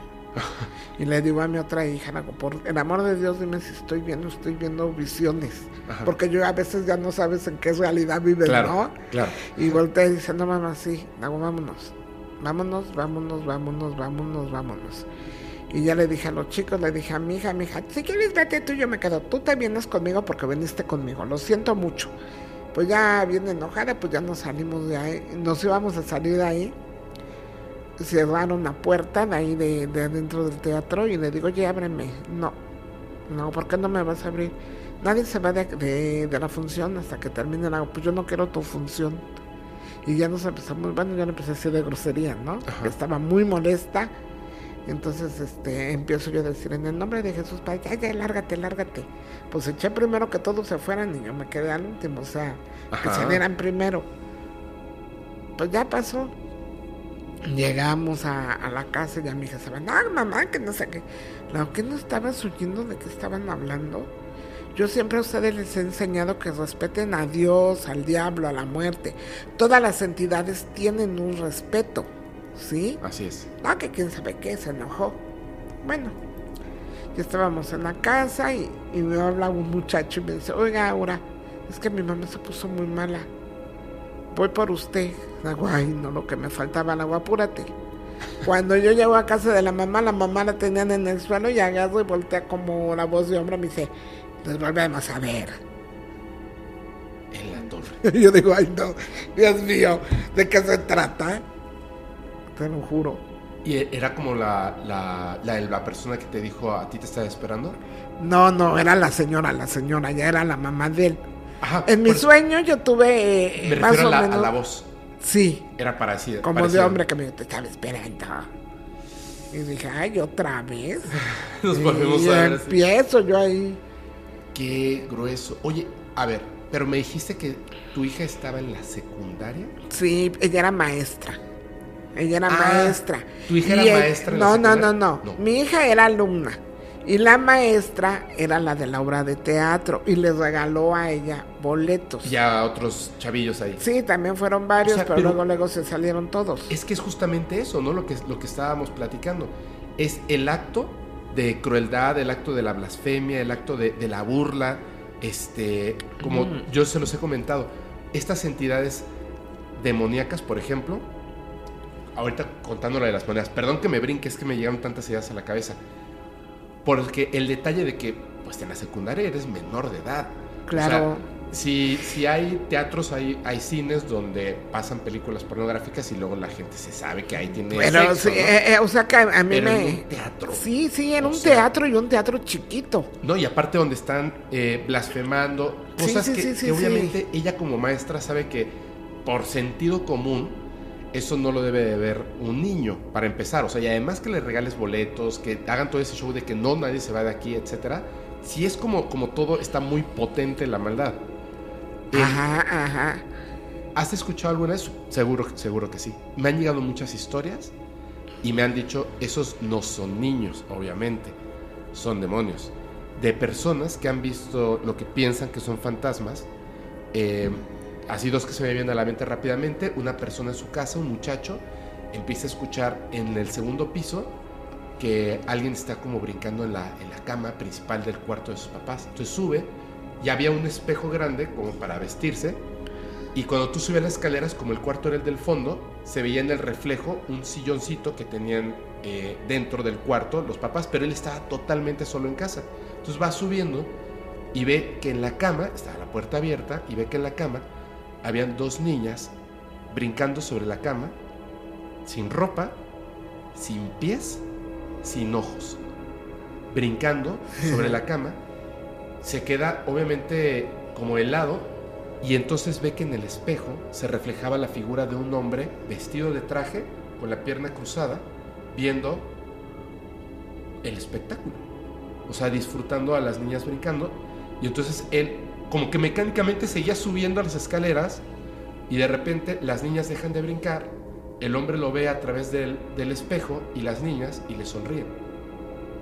Y salió, pues obviamente dice, no me puedo Eh, quitar eh, esa esos visión". son los espíritus de inframundo. Eh, ¿Eso qué es exactamente? Bueno, son espíritus.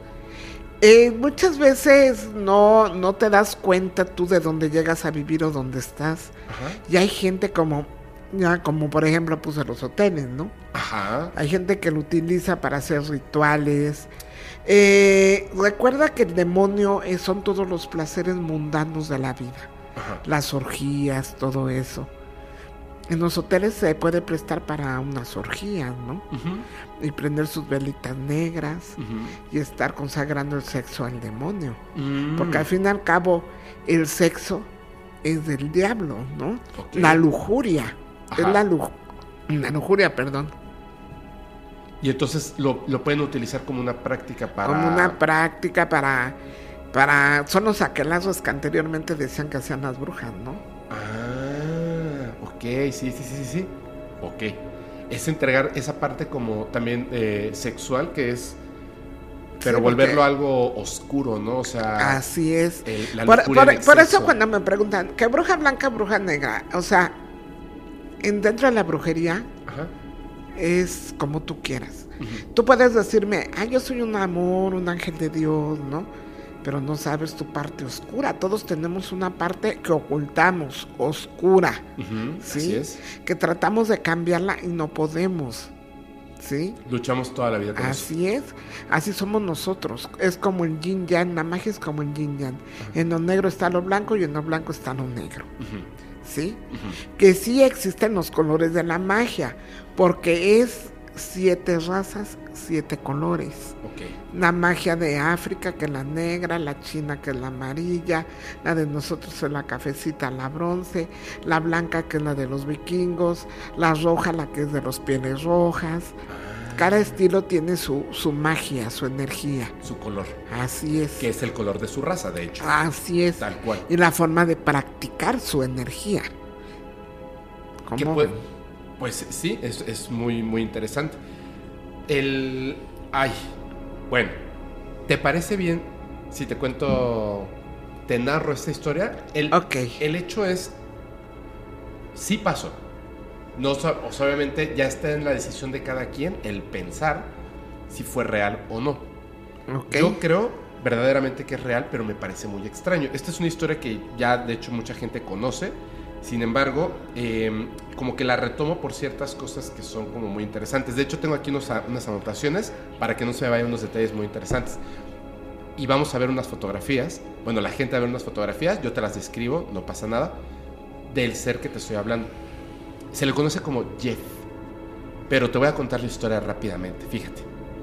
Es una familia que se llama la familia Irving. Está conformado por el padre, de nombre James, la madre, Margaret. Tienen una hija, tiene un nombre muy extraño, que es Boyray. Y su perrita, que se llama Mona. Entonces, James, Margaret, Boyray y Mona. Ellos viven en la isla de Man, ubicada en el mar de Irlanda, en Gran Bretaña. Esto ocurre en 1931. Tienen una granja, que es donde viven estas personas, esta familia. Y un día pasa lo siguiente. Estaba Boyre, estaba en su habitación. Su mamá no estaba, supongo que ha ido al mercado o algo así. Pues obviamente era un camino larguito, o sea, caminando y todo. Y el papá estaba haciendo trabajos de granja en la parte de afuera. Entonces Boyre estaba en su cuarto cuando de repente escucha como si estuvieran arañando la madera de la pared. Y se le parece, o sea, le- un animal seguramente se metió. Después se escucha como, como gruñidos y cambia el gruñido, de repente empieza a ser como el sonido de un bebé quejándose. Entonces, cuando escucha que es como un bebé, en ese momento dice, esto algo raro está pasando. Va con su papá y le comenta. Papá le dice, debe ser un, bicho, un ratón o algo así. Y le dice, bueno, puedes venir por favor y, verlo tú. Ella tiene entonces 12 años. Sube el papá, trae de hecho un hacha de trabajo, empieza a pegar a la pared y de repente empieza a escuchar el quejido del bebé, como el quejido de un bebé. Y él, pues obviamente se, se, se saca, o sea, como, ¿qué es esto, no? O sea, ya no es un ratón o algo así. Entonces, piensa que debe ser algún tipo de animal que se está muriendo y lo va a dejar hasta ahí. Después ya revisará detrás de la madera, de, las paredes, etc. Entonces, cuando pasa esto, le dice a su hija, mira, no te preocupes, eh, necesito que me des los libros que te presté. Y la hija está así como, de, pero porque el hijo, dame los libros que te presté. Y en ese momento, detrás de la pared, suena una voz que le dice a James, no seas malo, James. Y él se queda totalmente, pues, espantado. Toma, o sea, como estaba así agarrando a su hija del brazo, la, la pone hacia atrás, levanta el hacha, como para tratar obviamente de defenderla, ¿no? De cualquier cosa. Y le dice, ¿quién eres? Y la voz responde, mi nombre es Jeff. Soy un fantasma en la forma de una mangosta extra inteligente, un espíritu terrenal. Soy un fenómeno. Y el señor James, que no cree esto, le dice, ¿dónde estás? Muéstrate. Y le responde, no querrás ver mi verdadera forma. Tengo manos y tengo pies. Si pudieras ver mi verdadera forma, te desmayarías, te petrificarías, te momificarías, te convertirías en piedra o en una estatua de sal. Una mangosta es este animalito que de hecho hay varios, o sea, es como una suricata, este, como este tipo de animal, ¿no? Es como un, un mamífero que tiene como esas manitas como medias Sí, sí, humanas, sí. ¿sabes? Sí. Son raritos, ¿no? Entonces, todo esto pasa en septiembre, ¿no? Están como este, este rollo de este ser llamado Jeff que vive ahí, que dice que está detrás de la pared. La cuestión está en que empieza a hacer, a hablar tanto que básicamente se vuelve parte de la familia. No lo quieren, pero se vuelve parte de la familia. Porque, por ejemplo, eh, ella, Boyre, canta canciones de cuna y Jeff las empieza a aprender. Primero las tararea, luego les cambia la letra para hacerlas así como groseras. Eh, los molesta, les avienta piedras cuando están en la casa, pero llega un momento en que empiezan a de repente a hablar con él. Incluso entre los miembros de la familia empiezan a dudar si es el otro, si es la niña, etc. Pero se dan cuenta de que no, efectivamente hay algo que está ahí. Y les dice que se llama Jeff, que nació el 7 de junio de 1852. Esto ocurre en 1931, 1852, en Nueva Delhi, en la India. Dice que... eh, ¿Nació después? no, antes. Casi tendría como... Nació en el, en, en el 852, 1852. Ah. Y la historia pasa en 1931. O sea, Ah. tendría como 70 años, ¿no? Algo así. Ajá. Entonces, 80. Le dice que eh, que es una mangosta, o sea, que está en el cuerpo de una mangosta. Tomó esa forma. Pero un día, Boy Rey lo ve a Jeff. Dice que es como una rata pequeña con pelaje semiamarillento y una larga cola peluda. Así es como, como lo llega a ver, pero se esconde. Siempre se anda Como tipo clacuache. Más o menos, ándale, ándale, más o menos así. Ellos se la pasan con, ya, o sea, se acostumbran a este ser, porque además dice que es más o menos como un gato. Les avisaba de visitas, les decía literalmente la voz, alguien se acerca, viene una visita, y llegaba una visita. O eh, de animales peligrosos, dice que si dejaban el fuego de la estufa encendida, obviamente pues podrían morir porque se incendia la casa en la noche y entonces Jeff iba y apagaba en la noche el fuego de la estufa. Ajá. La despertaba a Boyre cuando se quedaba dormida para que no llegara tarde a la escuela. La despertaba y le decía, "Ey, ya despiértate. O sea, tenían casi casi un tipo sirviente. Más o menos, o sea, como que también ayudaba en tareas de la casa, digamos, ¿no? En lo que podía hacer. La familia le dejaba bizcochos, chocolates y bananas. Parecía que no agarraban las cosas, pero de repente desaparecían. Y dice que eh, Jeff decía que sí tomaba los alimentos, pero cuando nadie los observaba, por ejemplo en la noche. Había una parte donde, donde se podía como por ahí entrar. Habían visto que por ahí entraba y salía Jeff a la pared. Entonces agarraban una bandeja con esto, con las bananas que le gustaban mucho, los bizcochos y los chocolates, y la dejaban así en alto.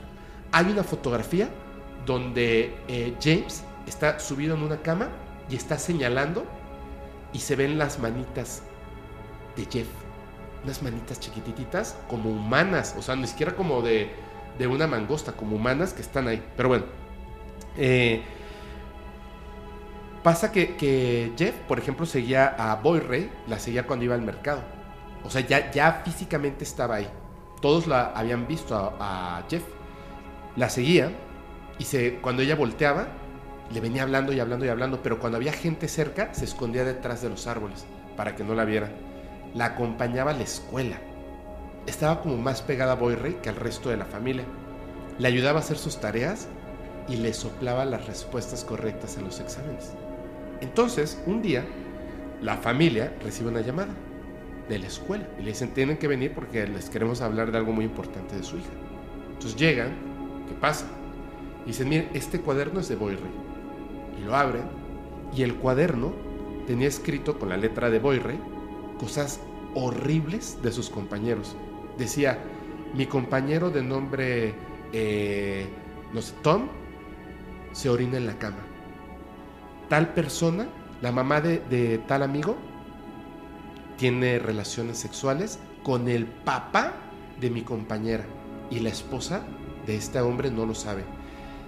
Hablaba de, de cada uno de sus compañeros, de los que sufrían abusos en casa, los problemas que tenían, cosas horribles y obviamente otros niños ya habían visto lo que ella tenía en su cuaderno y se hizo pues Un escándalo. un escándalo. Los mandan traer y dice, mandan traer a Boyre. Está ahí la directora, Boyre y sus papás.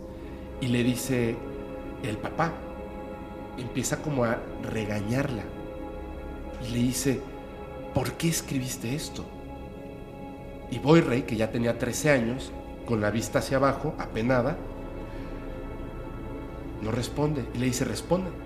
Dime la verdad, ¿por qué escribiste esto? Y entonces responde con la verdad y dice, es que Jeff me obliga, me obliga a hacerlo. Dice que si no le hago caso y no escribo lo que él me dicta, se va a llevar a mis padres al abismo que hay debajo de mi cama. Dice Jeff que debajo de mi cama está el inframundo. Y si yo no escribo lo que él me, él me dicta, se va a llevar las almas de, mi padres, de mis padres, de ustedes, al inframundo, al más allá. Y entonces los papás fingen como que no saben quién es Jeff, etc. Y deciden meterla, eh, buscar ayuda profesional, psicólogos, psiquiatras, etc. Ujú. Todos dictaminan, la niña está perfectamente bien, no hay nada. Pero se empieza a hacer eco de las historias porque la mamá no quiere que nadie sepa de la mangosta que, que habla, que vive ahí en las paredes de su casa. Pero el papá, de repente, pues se le hace como que o sea, al- algo extraño pasa en mi casa como si fuera algo divertido y lo empieza a contar.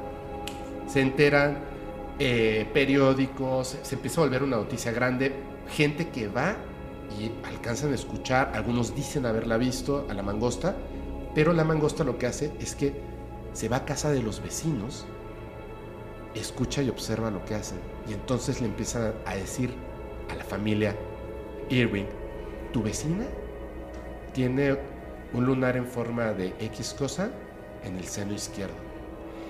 La clave de la de la este, Caja fuerte. de la caja fuerte del vecino es tal. Les empieza a contar cosas, o sea, es le encanta el chisme y está ahí con, con- contándoles y contándoles y ella pues le empieza a decir cuando no, no creo que sea cierto. ¿Tú no crees que sea cierto? No, ok. Jeff me dijo que la combinación de tu caja fuerte es esta. Y que cuando tú te vas, tu esposa guarda, eh, abre la caja fuerte y guarda el dinero en tal lado. Se va a su casa y efectivamente, como si los estuviera espiando a los vecinos. En- tanto es así, tanto es así, que llega una persona que se llama Harry Price, que es un inglés muy famoso, era un cazafantasmas de aquel entonces, Ujú, muy sí. famoso, va con un especialista y empiezan a estudiar todo esto. Encuentran huellas pisadas de- del supuesto Jeff que no corresponden a ningún animal. No corresponden a ningún animal. Y es como si cambiaran y no tuviera huellas digitales. Que tienen, o sea, como este patroncito que tienen también los animales, como si no lo tuviera. Un día está Boy Ray dormida y escucha un ruido. Entonces abre los ojos y ve a los pies de su cama dos ojitos rojos, potentes. Prende la luz y era la mangosta. Por eso ya la había visto perfectamente bien, el color y todo. Y la mangosta se sube, se acerca así hasta su, su oído y le dice así, cuidado, se acerca algo peligroso y va a atacar a las gallinas. Dile a tu padre. Corre y se esconde. Entonces ella se levanta y antes de ir con su papá se asoma por la ventana de su cuarto y ve, ve qué extraño es esto. Ve un ser como del tamaño de un puma, con pelos negros, pero reptil. Como un reptil con pelo, o sea, tenía como un poco de pelo en la parte de arriba, del tamaño de un puma, que se está metiendo exactamente a donde están las gallinas. Entonces corre con el papá y le dice, despierta. Jeff me acaba de advertir que se está metiendo un animal y va a matar a las gallinas. Se levanta el papá y cuando llegan, efectivamente, todas las gallinas habían muerto. Las destrozó un animal. Bueno, se pudo haber este, confundido. Era tanta la relación que ya tenían con Jeff que un día Jeff empezó a decir que, lo habían envenenado y que se est- estaba muriendo detrás de la, de la pared. Y entonces el papá dijo, tráiganme las herramientas, voy a romper la pared, vamos a salvar a Jeff, a la mangosta. Y cuando iba a romper la pared se empezó a reír. ¿Te lo creíste? Yo no puedo morir, soy inmortal. Y un día el papá, como sabía que estaba siempre, casi siempre en el cuarto de Boy Ray, agarró una sábana, se la puso y abrió y entró así como si fuera un fantasma y escuchó que Jeff gritó. Entonces se quitó la sábana y se empezó a reír. O sea, así, así de, con la mangosta que hablaba. Tal cual, eh, Harry, Harry Price, que estaba haciendo la investigación, encontró un día pelo que supuestamente era de la mangosta. Cuando hacen las pruebas resultó que era del- de la perrita Mona. Entonces el caso fue al final como que no se supo realmente qué era. Mucho tiempo después la familia tuvo que dejar el hogar en 1945 porque muere el papá, James muere, ya no había dinero y tuvieron que vender el lugar. Lo tuvieron que vender baratísimo, menos de la mitad del precio que realmente costaba porque la gente pensaba que estaba maldito. Lo compra una persona que se llama Leslie Graham, que era un actor, compra el lugar y pues obviamente la gente estaba así como como La expectativa. a la expectativa de si, si regresaba Jeff. Y entonces él un día agarra una escopeta y le dispara a una pues a un animal, a una mangosta, pero esta era de color blanco y negro, que no se parecía para nada, porque hay fotos de Jeff, de sus manitas, de un- momento que James logró tomar una fotografía a Jeff, a la mangosta. O sea, estaba tal cual el animal rarísimo ahí, porque aparte no es exactamente una mangosta, o sea, es como un mamífero, que parece una mangosta, pero no lo es. Y eh, pasa esto. Mucho tiempo después, Boyre, que falleció hace recientemente, por así decirlo, le hacen una entrevista ya grande y ella comenta que todo era real, que piensa que el peor error que pudieron haber tenido fue el de su papá, de haber contado que se supiera, porque no la bajaron de, o sea, ellos nunca los, nunca los bajaron de personas malditas, mentirosos, eh, que practicaban prácticas ocultas, etc. Y que Jeff estuvo mucho tiempo pegado a ellos, especialmente a ella. O sea, era como una relación así. Y Jeff contaba estas cosas raras. O sea, un día le dijo a la familia, porque decidieron como ignorarlo a ver si se iba. Y les dijo, no me ignoren. Si yo quisiera, podría matarlos.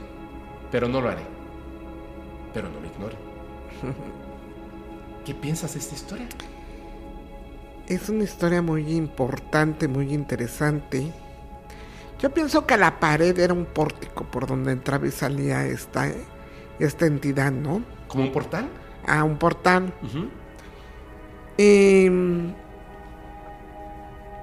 Este, este ser es un ser espiritual. Muchos podrían decir que fue hecho por la imaginación. Otros creen que sí podría haber entrado y salido por un pórtico. Dices que tomaba forma y apariencia de niño, de, de bebé, que se oían en los llantos. Al principio. Ah. Como de un bebé. Pero solamente, solamente el sonido. Yo pienso que a lo mejor era algo que habían enterrado ahí, ¿no? ¿Sabes qué pienso? Puede ser, puede ser. Me, una vez me quedé pensando, ¿no será que posiblemente es el, el espíritu de algún... porque decía que era de, de Nueva Delhi, de la India. En la India hay una, unas leyendas de personas de poder, como nahuales, que se pueden convertir en animales, pero animales extraños, que no, como que no llegan a ser totalmente un animal. O sea, me convierto en perro, pero no llegan a ser totalmente Bueno, un perro. aquí en México también es eso, porque ¿Los por eso existen lo- los nahuales y alebrijes. Así es. Por eso existen aquí en. México. Más en la zona del sur de México es donde se da mucho lo, lo que son cheneques, chaneques, aluches, los guaychivos, los, guaypecs. los ailá, hay unos que se llaman la, los que es. enamoran a las mujeres, Ajá. que son unas cositas diminutas chiquititas, traen una guitarrita y si les gusta una mujer, trin, trin, trin, están cantándola y enamorándola, sí, ¿no? Hay un montón de... Sí, hay muchas de estas historias, pero se repite esto de- del nahualismo tal cual, ¿no? O Claro que sí. Personas que se convierten en animal. Me quedé pensando, ¿no será el espíritu de una persona que en vida podía hacerlo, convertirse en una mangosta? Y ya después de su muerte, como que exactamente un portal en esa casa Así es, un portal donde entra y sale. y tomó forma... Te advierte porque tiene la forma de la luz, que es como la luz, Ajá. de viajar aquí, viajar allá y, y adoptó a la familia. Y eso es algo muy importante porque si en tu casa a- espantan Ajá. y tú dices, ay, me voy de esa casa, los espíritus se mudan contigo, Sí. querido. Ahí van contigo, pero si me cambié de casa y allá veía a la niña y aquí también ya está. Claro, porque no está en la casa, está, está con tu energía. Claro, claro, ciertamente es eso. De hecho, por eso se le pegaba más a, a ella, a la niña, a la niña, sí, bueno, porque los niños son seres espirituales que no tienen maldad, ¿entiendes? Entonces, a lo mejor al papá sí lo podía ver de vez en cuando, pero la niña pues hablaba con ella, el medio de contacto, porque era una persona sana espiritualmente. Así es. Y por eso a lo mejor veía que, que era más fácil entablar una relación de energía, ¿no? Claro que sí. O a lo mejor también la estaba consumiendo. Por- es que se me hace muy raro el hecho de que primero eran ruidos, después eran como gruñidos, después era como, como el proceso para poder hablar. Pero acuérdate que yo te he dicho que todos los espíritus Ajá. primero como que también te tienen miedo, ¿entiendes? Porque lo que van a hacer es hacerte así, hacerte ruidito, eh, moverte la tacita, pegarte en la cuchara. Y tú dices, ay, se movieron los platos, ay, porque te está diciendo, a ver, no estás solo, aquí estoy. Como que van presentándose Ah, poco a poco. Se van presentando, sí, porque imagínate, si tú de repente abres la, la aquí de tu departamento o de tu oficina y ves que alguien está sentado y ay, hola, pues vas, a- vas a salir en joda corriendo, ¿no? Sí. Entonces tienes que irte preparando espiritualmente, te van preparando ellos espiritualmente para que tú tengas un contacto con ellos. Cuando tú eres muy miedoso, pues solo te sueñan o lo sueñas tú, ¿no? Ajá. De que, ay, soñé a mi abuelita y pues ya se murió, pero a lo mejor está pidiendo una asistencia espiritual. Hay muertos que mueren con hambre, con mucha hambre, ¿sí? Tiene sentido, claro. Y a lo mejor lo que, lo que necesitan es comida, Eh, tal cual. una ¿no? asistencia espiritual. No se comen la comida, como Claro. un día yo dije, se come, se llevan la esencia, Así es. el espíritu de, de- del mole, de, de los tamales, ¿no? De lo que se le ofrenda aquí en México. Se les ofrenda eso porque son nuestros ancestros, los que ya murieron. Entonces, pues eso era lo que había en la casa de la abuela, pues tamales, buñuelos, este mole, chalupas. tamales. Ya boda, se me está cayendo, perdón. Oye, a ver, tengo, tengo una- unas dudas. Tú dime. Primero me dijiste que ibas a contar una historia de un zapato. Ah, sí. A ver. Un día llegan a mi negocio. Es que todo es relacionado a mi negocio. Ustedes disculpen, pues porque No, ahí llegan bien. todos los embrujados, ¿no? Pues si a eso te dedicas, está buenísimo que nos cuentes Entonces eso. llega un señor que vive en Peña de Bernal, en Ezequiel Montes. Ujú. Dice, es que mañana es la inauguración de mi, de mi de pollería. Ajá. De unas pollerías. Quiero que las bendiga usted, que las limpie. Y le digo, ay, señor Lago, pero ahorita, sí, ahorita no importa. Este, allá se queda en la noche y eran como las 6 de la tarde. Ajá. No, pues déjenme comprar todo. Prum, prum, prum, ya compré todo y nos fuimos. Entonces me dice, ¿quiere pasarse acá adelante? Iba su esposa, su hijo, que ya es grande él, y dice, siéntese acá adelante para que vea el paisaje. Entonces, este, ya llegando para el camino Ezequiel, Ezequiel Montes, se, se llama así, ¿no? Ezequiel Montes. Es todo derecho, derecho, derecho, derecho, derecho Ajá. ya no, y veníamos solos. Y a lo largo vemos un señor que está así como buscando algo en el suelo, En la calle. en la carretera, en la carretera. O sea, lo alusa el, el faro de- del coche Ajá. y vemos que está así en el suelo. Y se detiene él, dice, ay, luego ya sé. Luego, luego sé que son espíritus, ¿no? Y y le dice, le dice el señor, ¡eh, loco, quítate! Y voltea así. Y dice, ¿qué no ves que estoy buscando mi zapato? Pero le bajó la velocidad. Le bajó la velocidad, se paró porque ya casi estábamos cerca. Dijo, lo voy a atropellar, me lo voy a llevar. Y le bajó y le gritó. Le dijo el señor, el señor le dijo, hey tú, ¿qué haces allí? Dice, Fíjate. Y dice, fíjate, voy a pasar, estoy buscando mi zapato, pero cuando voltea, yo digo que, que los que ya murieron, pues tienen, en vez de ojos, tienen hueco en el agujero de los ojos. Y digo, ay Dios mío, un muerto. Yo creo alguien que atropellaron y andaba buscando su zapato. Hablando con relación de los zapatos, te voy a decir que todos los accidentados o la gente que muere, y díganme ustedes, y dime tú, díganme ustedes, auditorio, siempre pierden un zapato. Sí. Cuando la muerte es trágico, nada más queda un zapato y el otro quién sabe dónde quedó. Sí. Y estaban- no, adelante. Y estábamos hablando porque por ahí sale el espíritu, ¿Cómo que sale el espíritu? por los pies. Ah. Pero eso es una creencia de, de, de Yo digo que sí. Todos los brujos este, pensamos que el espíritu sale por los pies. A lo mejor por eso, como su muerte de ellos fue trágica, siempre se pierde un zapato. Es más, puedes ver así en las noticias y que lo mataron, que no sé qué, y, vas a ver que trae un zapato puesto y el otro no. De hecho, hay un este. Hay, hay una, hay una cuenta muy macabra de una personalidad de Hollywood y sube, sube este tipo de cosas. Fotitos, o sea, fotos de, de pies, de de zapatos, de tenis que se encuentra por ahí en las carreteras, y, pero de infantes. Y pone cosas como, ay, ¿a quién le habrá pertenecido esto? Etcétera, ¿no? Es muy macabro de Ah, esta sí, persona sí, que lo hace. Pero es cierto, es cierto. Y también en esta película Nope, que a mí siempre me ha parecido ese detalle muy interesante, cuando el, el simio ataca a las personas y, y las, las desvive en el, en, el, en el set de televisión. Ajá. Y este niño se esconde debajo de, de la mesa en las cortinitas, o sea, ba- en la, bajo la, el mantel, está observando. Lo que ve es de una de, de- de las mujeres a las que atacó, a la actriz, está su zapato parado así en la puntita. Se quedó como parado. O sea, la representación de, de- del accidente, del, pues, del crimen que perpetra, de- perdón, que, que ejecuta sin querer porque lo llevan al límite un animal, Ajá. es un zapato. Como que sale volando el zapato y se queda ahí. Es como hace un detalle muy importante sobre eso. Yo digo que sí. El espíritu sale por, por cuando mueres por los pies. También, Inclusive hay una creencia que, que si alguien acaba de fallecer y tú te pones a los pies de, de esa persona, tú empiezas a llamar a, a Gabriel.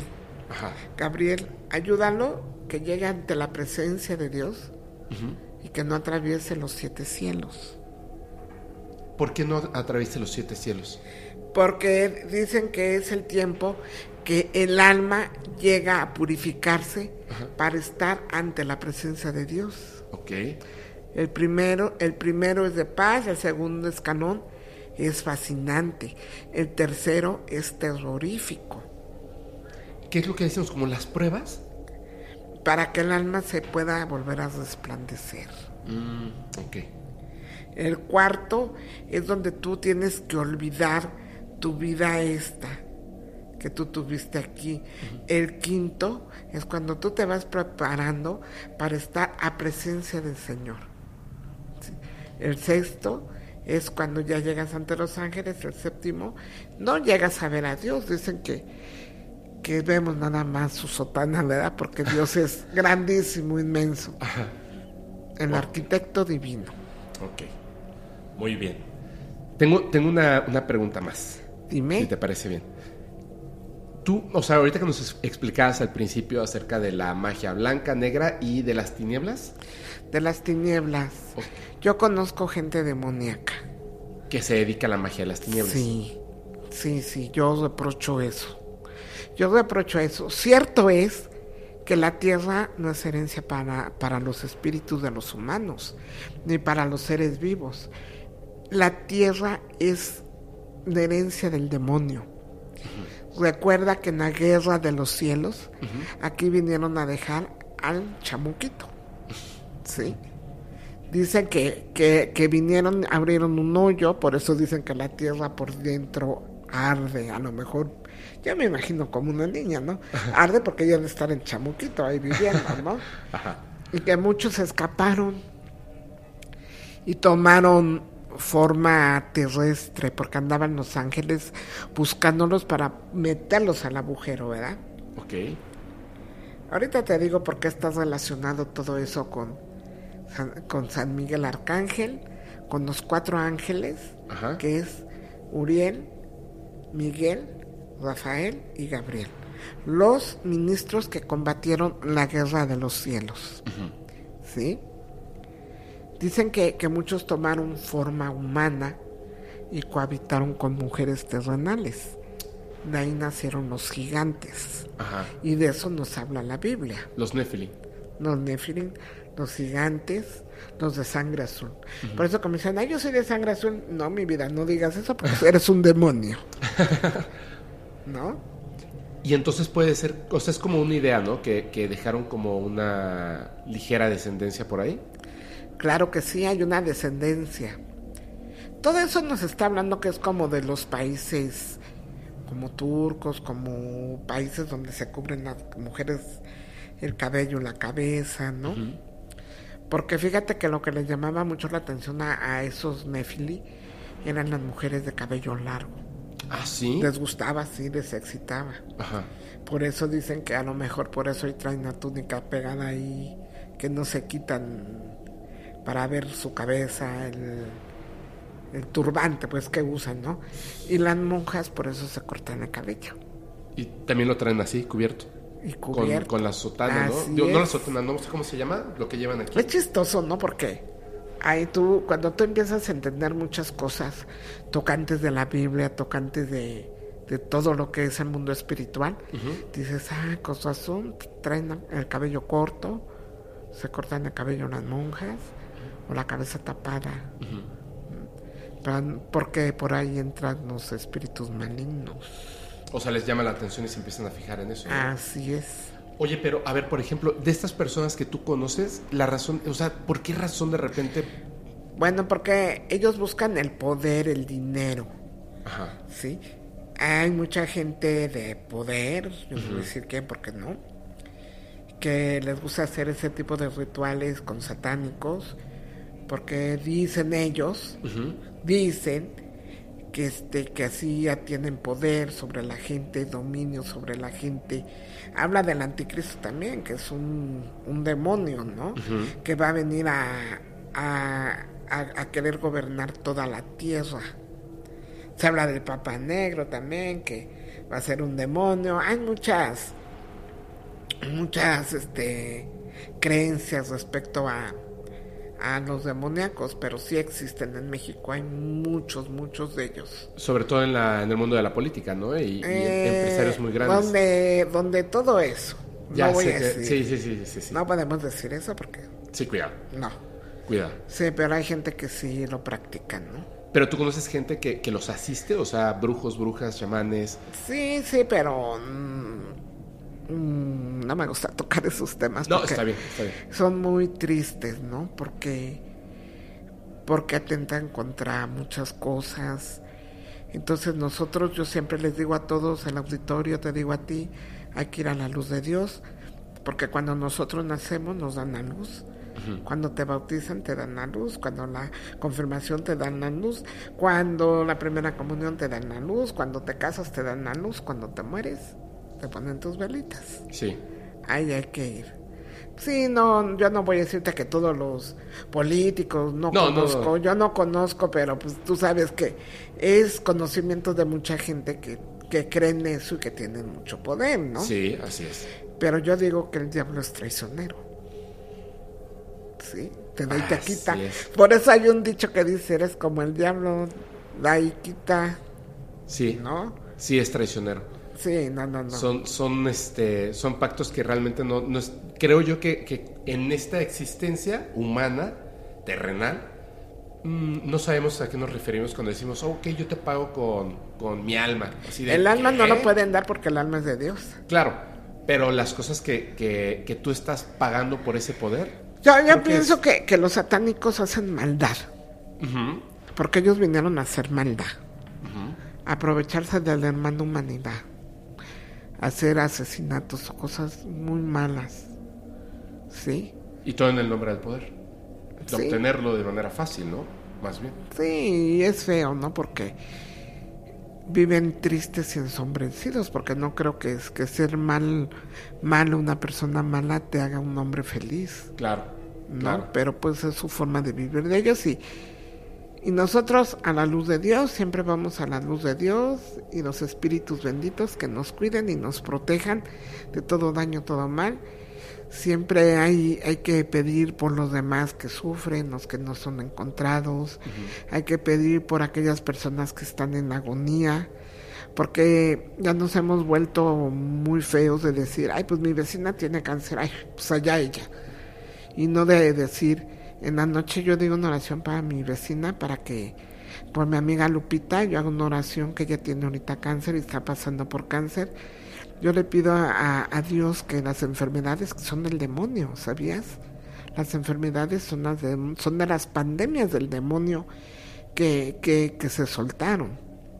Y si tú lees muchos libros, eh, Sagrado Corazón, Sombra de San Pedro, ahí te explican que, que las enfermedades son demoníacas, son cosas que hacen sufrir a la, al, al mundo, así como la pandemia del, del que pasamos apenas. Sí, que no se puede decir el nombre porque también nos, Ay, no, nos ponen feo. ahí strike. Sí.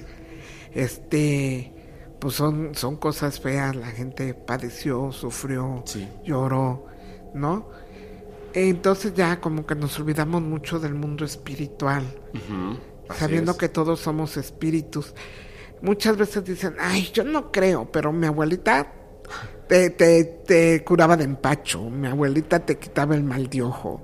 Las abuelas eran las nanas, aquí en México les dicen nana a las abuelitas. Ajá. Las nanitas eran hermosas porque, ay, que ya se empachó, que tiene diarrea, que dale esto, que se le bajó la mollera, y muchas cosas que, que vivimos, fíjate, nos curábamos con, con un ungüento muy famoso y, y te lo embadurnaban en todo el cuerpo y te mejoraban, ¿no? Sí, los remedios de la abuela. Sí, es muy bonito, es muy bonito. Yo, la verdad, yo que más quisiera que en este mundo, yo que trabajo con la gente, no sufriera la gente, no hubiera cosas feas, ¿no?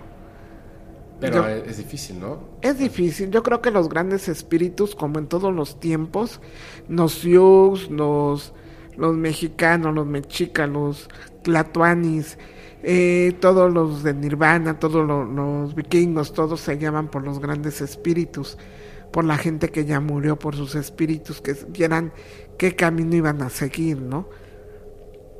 Eh, así nosotros también tenemos que ver nuestros espíritus, nuestras dualidades, para seguir adelante. El mundo espiritual es precioso, inmenso. Los muertos son la cosa más bonita. Lamentablemente siempre va a estar el enemigo acechándonos, ¿no? Una vez curé a una persona y hubieras visto cómo me retorcía en la noche, ¿eh? Esa es una cuestión ¿no? bien importante de, de los que realmente trabajan estas cosas, tienen un efecto físico incluso. De, te lastiman, te baja la energía.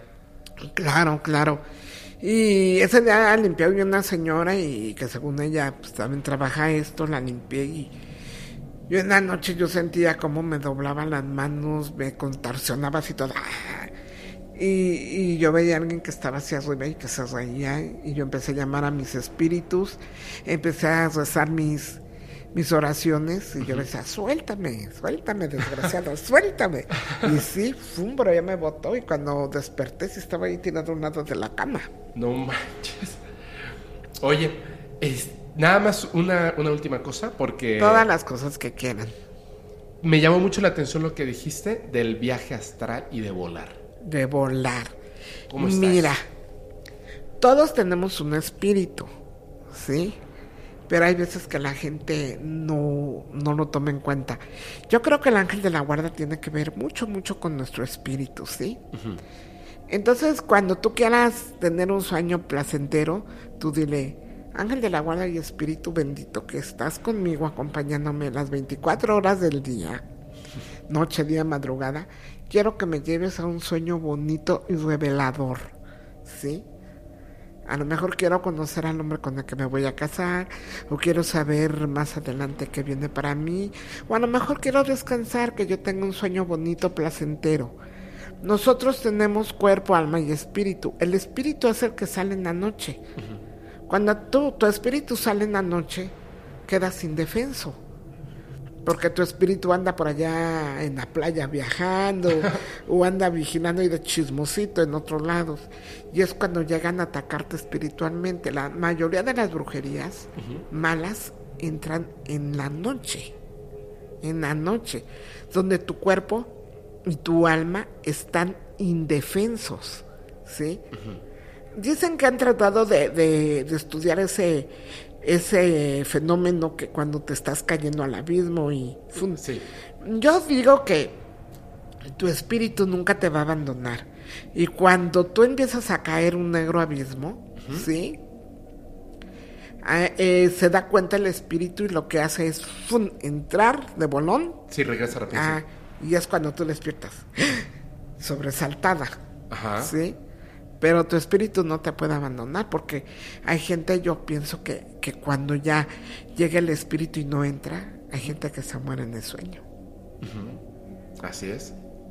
Yo, ese es mi pensar. Y tú haces viajes astrales. Sí, claro. Pero ¿aprendiste a hacerlo? Claro. Ok. Yo aprendí solita. Hubo, yo tuve una gran maestra. Ajá. Ella trabajó con Pachita, no sé si ella ciudad habla de Pachita. Por supuesto que recontra sí. Ajá. Y es, era una persona que trabajaba con Pachita, que fue tu maestra, Fue mi maestra. Bárbara Guerrero. Bárbara Guerrero, Pachita. sí, sí, sí. Y ellas se conocían muy bien y todo, y, y también este conoció a María Sabina, Ah, conoció a, a, a mi padrino, yo soy ahijada de, de este Tito Geispa, el Salto del Tigre, ujú, de Catemaco. muy bien. Entonces, este, ella me enseñó muchas cosas. Y ella me decía, ya estaba más joven, me decía, vamos, te voy a enseñar a viajar. Entonces yo me dormía y, y me decía, yo ya que llegaba, me decía, ya vámonos. Y yo llegué a ver el mundo, el universo. O sea, el mundo desde fuera del planeta Tierra. Sí, se ve precioso. Primero lo vi como un núcleo, lleno de mucha, como mucha luz, así que mucha energía que le rodeaba. Así. Y luego lo vi todo azul, porque sí es azul. Ajá. Y me dijo, mira, esta es la constelación de Orión, esta es la constelación de esto, esta es la constelación de otro. O sea, te- ella te iba, te iba como llevando. Ah, pero yo me veía parada en el espacio, así parada y, y yo nada más la escuchaba. Ajá. ¿eh? Ella me enseñó a viajar, me dijo que, que hay que ayunar el primer domingo del mes, todos los brujos tenemos que ayunar. ¿Por qué? Eh, nada más vas a, a ayunar y a las 12 del día te vas a comer una manzana cocida. Ajá. Eso es para limpiar tu, tu organismo, tu cuerpo, tu alma, de cualquier cosa que se te haya llegado a materializar o pegar a ti. Órale. O sea, haces el ayuno y luego la manzana cocida. A las como que 12 del se- día. Se sí, lleva sí, todo, sí, ¿no? sí, sí. Como que lo, lo agarra y se lo lleva. Así es. Ok, ok. Y eso es, eso es una práctica de que te fueron dando. que me fueron personas. dando y sí que crees que cuando yo lo hago me siento súper bien. Me siento como fuerzas, renovada y órale, vamos a la lucha. Porque quieran o no, los que tenemos la, la tarea más fea somos los brujos. Tenemos que atacar chamucos, tenemos que ver que la gente no se cura, que la gente no tiene trabajo, que ya se fue el marido, que ya llegó el marido, que chalala y chalala, ¿no? Sí. Todo eso tenemos que, que hacer y, y trabajar con hermano humanidad. Tenemos que ayudar a gente que tiene vidas mundanas. ¿Cuáles son las vidas mundanas? Los vicios, tomar, ser mujeriego. Eso es la vida mundana de, de un ser humano. Una persona, por ejemplo, que tenga un vicio fuerte, digamos, de alguna sustancia y que quiere dejarlo, más obviamente no es así como que, ay, bueno, pues ya lo dejo, mañana ya no consumo. Se tiene que ir dejando, se tiene que ir dejando poco a poco. Pero puede ir contigo, por ejemplo, para ayudarte, para Eh, ayudarse, o no es así. Tiene él que tener fuerza de voluntad y también nosotros pues a- ayudarlo espiritualmente a hacer fuerte su espíritu para que él pueda salir adelante. O sea, sí se puede. Sí, claro. Todo se puede dentro de, de la magia, menos decir, ay, voy a levantar un muerto para que vuelva a vivir. Eso jamás. Pedimos por la salud. A lo mejor la gente, que yo no curo el cáncer ni enfermedades imposibles, Claro. pero podemos hacer limpias para que vaya a recuperarse prontamente de la enfermedad que está pasando energéticamente, ya que hay muchas energías en la salud que se te van desgastando, desgastando, desgastando y te van debilitando. Y te van a, o sea, obviamente te van llevando hacia el camino de la que no debiera ser en ese momento tu final, pero te llevan rápidamente a eso. Ah, y eso es lo que se detiene. Claro, fíjate que yo he ido al panteón y he sacado a mucha gente que la tienen enterrada, que se está muriendo. Ajá. Porque es en los panteones donde dejan muchas cosas de trabajo, así ¿verdad? es, así es. Entonces, o sea, quiere decir, llega una persona contigo que está muy mal y tú descubres que la tienen enterrada en el panteón. Así es. Hay veces que hay que limpiar en el panteón para dejar la muerte. O muchas veces la gente pueda soñar la tumba. Yo, Ay, yo me soñé en la tumba de mi mamá. Entonces ahí van en la tumba, vemos, escarbamos y ahí está el frasquito con carne ya gusanada y... ¿Sí? En verdad es eso. Oye, pero qué maldad de esas personas, ¿no? De hacer un trabajo de ese tipo. Es que sí hay gente que es muy, muy mala, en verdad. Te asusta el, el, el lo que luego te van a pedir. Una vez me fue a pedir un, un señor que es pastor, que es pentecostés, algo así. Dice, ay, es que yo sé que Dios me, que mi, bueno, su Dios le, lo va a castigar. Hago, ¿por qué? Dice, porque me gusta mucho una, una muchacha que va allí. Ajá. y que quiere poseerla, que quiere que se acueste con él. Y luego, ¿y tú eres el pastor? Luego bien dice la Biblia, no dejes que un ciego te guíe porque los dos caen al precipicio. ¿El pastor te fue a pedir a ti que hicieras algo para que ella... Para que ella se acostara con él. Así es. ¿Qué onda? Y supongo que así a cada rato debe llegar gente... Ah, es- hay gente que quieren que se muera, que le dé la rabia, que... Y buscan cualquier pretexto. Lo que pasa es que fíjate que esto, como tratándote de convencer a Sí, ti, pero no, o sea, yo primero por eso veo las cartas y me guío con las cartas. No lo que diga la saber- persona. Exactamente, para saber te dicen la verdad. Si quieren la verdad o cuál es el daño. No, pues yo quiero que mi hermana se muera. Y yo digo, ah, sí, ¿por qué se va a morir? No, porque ella es muy egoísta. No, yo veo que la hermana es la albacea de la herencia y esta quiere que se muera porque el segundo determinante vienes tú. Y tú no creo que le des a tus hermanos, ¿verdad? ¡Qué bárbaro! ¡Qué bárbaro! ¿Y qué, qué hacen las personas cuando les dices eso? Le digo, híjole, le hago, ¿sabes qué? Yo sí les digo, te voy a cobrar 100 mil pesos porque yo sé que no van a regresar. ¿no? Mejor ya. No, no, no porque se los vaya a cobrar, porque Claro. no hay gente que a veces necesita asistencia espiritual y pues no le cobramos. Honestamente, yo sí cobro, pero Ajá. cuando la gente está muy necesitada, pues no, no le cobro, pero de lo que yo le cobré aquí, que no es mucho, le compro sus veladorcitas acá.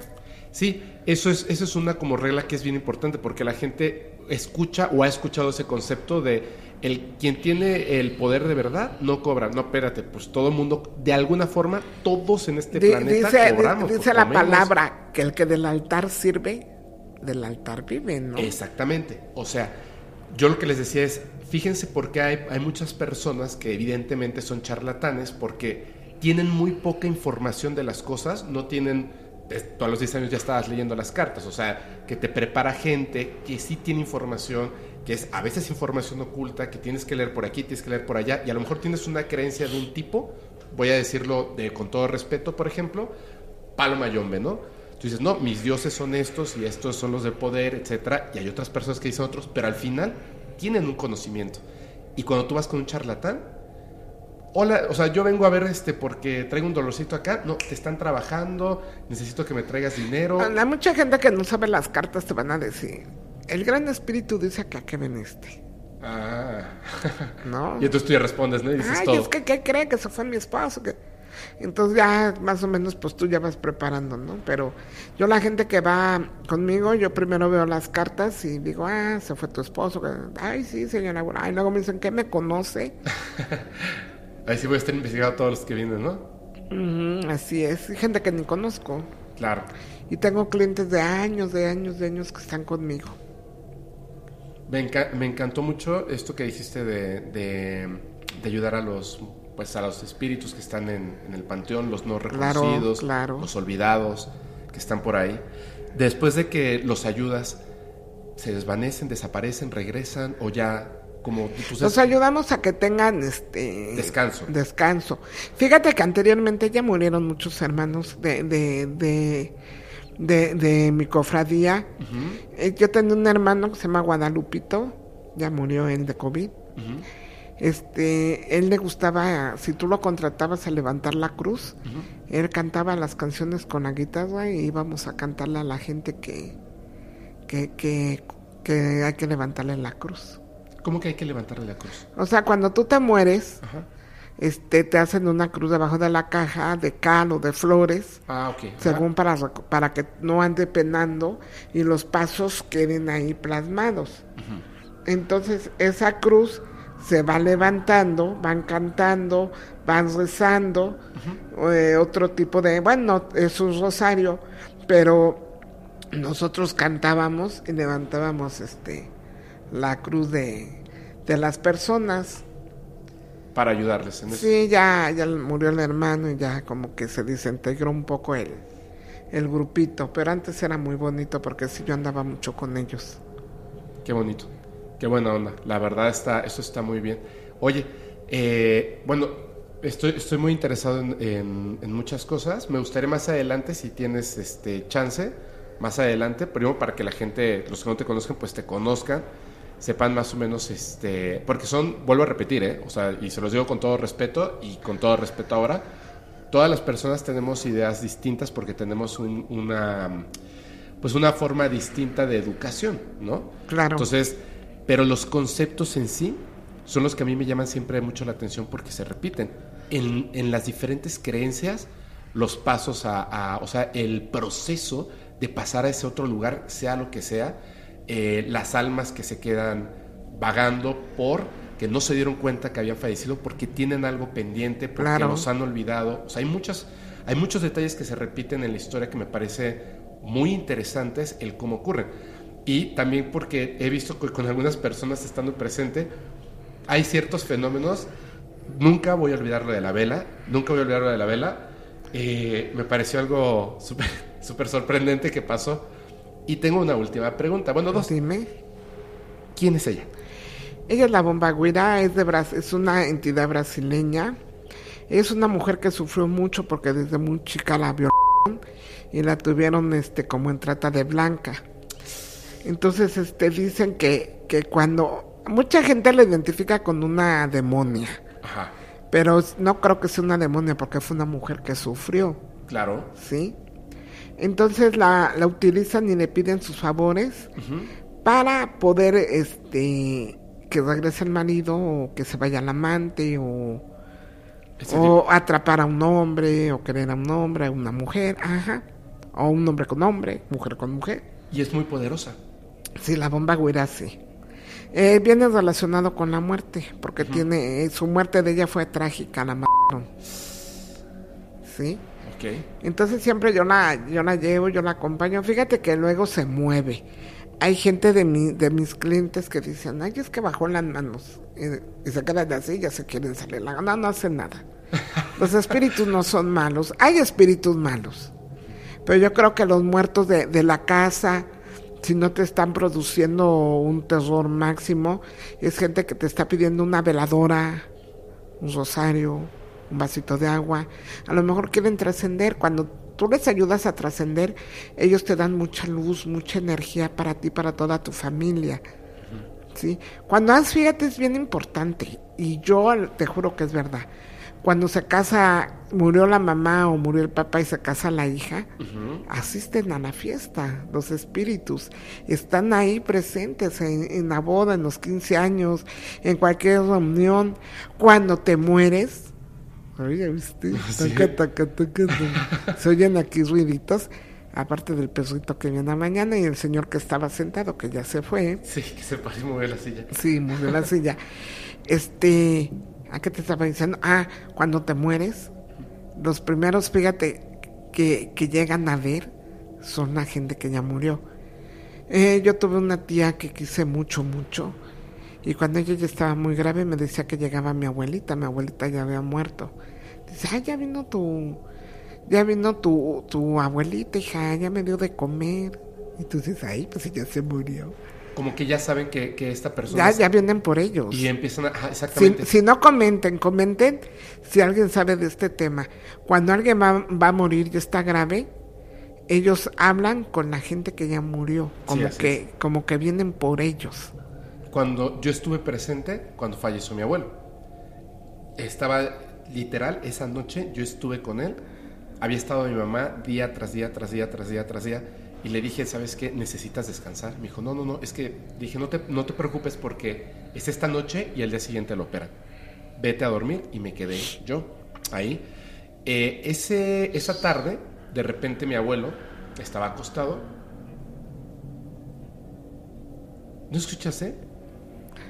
Ah, What? sí. Ok. Sí, El- como un suspiro. Eh, sí, como algo. Bueno, vamos a... Ay, yo, yo por eso me quedé así callada, porque de ahí. No creo que sea yo No, la única que lo esté escuchando. no sí, sí, a ver, espera. Ah, espérame, espérame, espérame. Con todo respeto, estoy hablando con, con lo, de, lo del fallecimiento de mi abuelo, pero es con todo respeto. Nada, por si acaso. Entonces, eh, cuando estaba él ahí, de repente yo lo veía que... Yo estaba... Me acuerdo que estaba leyendo una revista de ovnis. Y él estaba... Yo estaba en una silla, a los pies de mi abuelo, y lo veía que de repente se quedaba hacia arriba y sonreía, pero se le iluminaba el rostro de una felicidad. Wow, así yo decía, qué raro, ¿no? y de repente saludaba. Entonces, cuando lo vi saludando, dije no. Y fui y le dije, papi, ¿qué haces? Y me volteó a ver así como, ¿qué pasó? Y le dije, ¿qué, ¿a quién saludas? O, a nadie. Y le dije, pero si te estoy viendo. Y volteaba otra vez así, como a un punto, y sonreía. Y le dije, ¿me puedes decir? O sea, no pasa nada, pero dime. Me dice, ¿tú te, acuerdas de Jacinto? Victorio, no, no me acuerdo qué, qué nombre me dijo. Y le dije, no. Me dijo, ah, es que no lo conociste. ¿Quién es? Es un amigo mío, es, es mi compadre. Uy, no, qué historias tenemos y todo, pero es que me, eh, me está esperando, míralo. Y le dije, ¿dónde? Me dijo, hay un camino y es como, como un sol, como el atardecer, y ahí está. ¡Ay! Ya llegó también X persona. Y me empezó a- Sí, a, hablar de personas. Me me están esperando. Yo ya sabía. Y le dije, hazme un favor, papi, porque mañana te operan. Diles que todavía no es tu momento, que otro día vengan, por favor. Me dijo, pero no, pero no es así. Y le dije, por favor, o sea, te lo estoy pidiendo en buena onda, díselos. Ok. Y le dije, quiero ver que lo hagas, o sea, por favor, díselos. Entonces volteó hacia un lado y dijo, ah, luego nos vemos, todavía no, no me voy a ir. O sea, me- estaba mintiendo en mi cara yo así de... Yo dije, no puede ser. Y en la noche se fue. Sí, Fue es muy, que fue sí. muy fuerte. Para mí, la verdad, fue muy fuerte. Nu- nunca voy a contar exactamente qué fue lo que pasó eh, cuando, cuando se fue. Y me acuerdo que llegaron, o sea, pues eh, yo empecé a gritar. eh, estaba ahí con una novia con la que estaba en ese momento. Fue así de las enfermeras, los enfermeros, los doctores y todo. Lo trataron de, de, de mantener aquí. Y de repente salió un doctor y me dijo, eh, ¿tú eres su familiar? Y le dije, sí, yo soy su nieto. Y me dijo, ¿qué? Era de madrugada.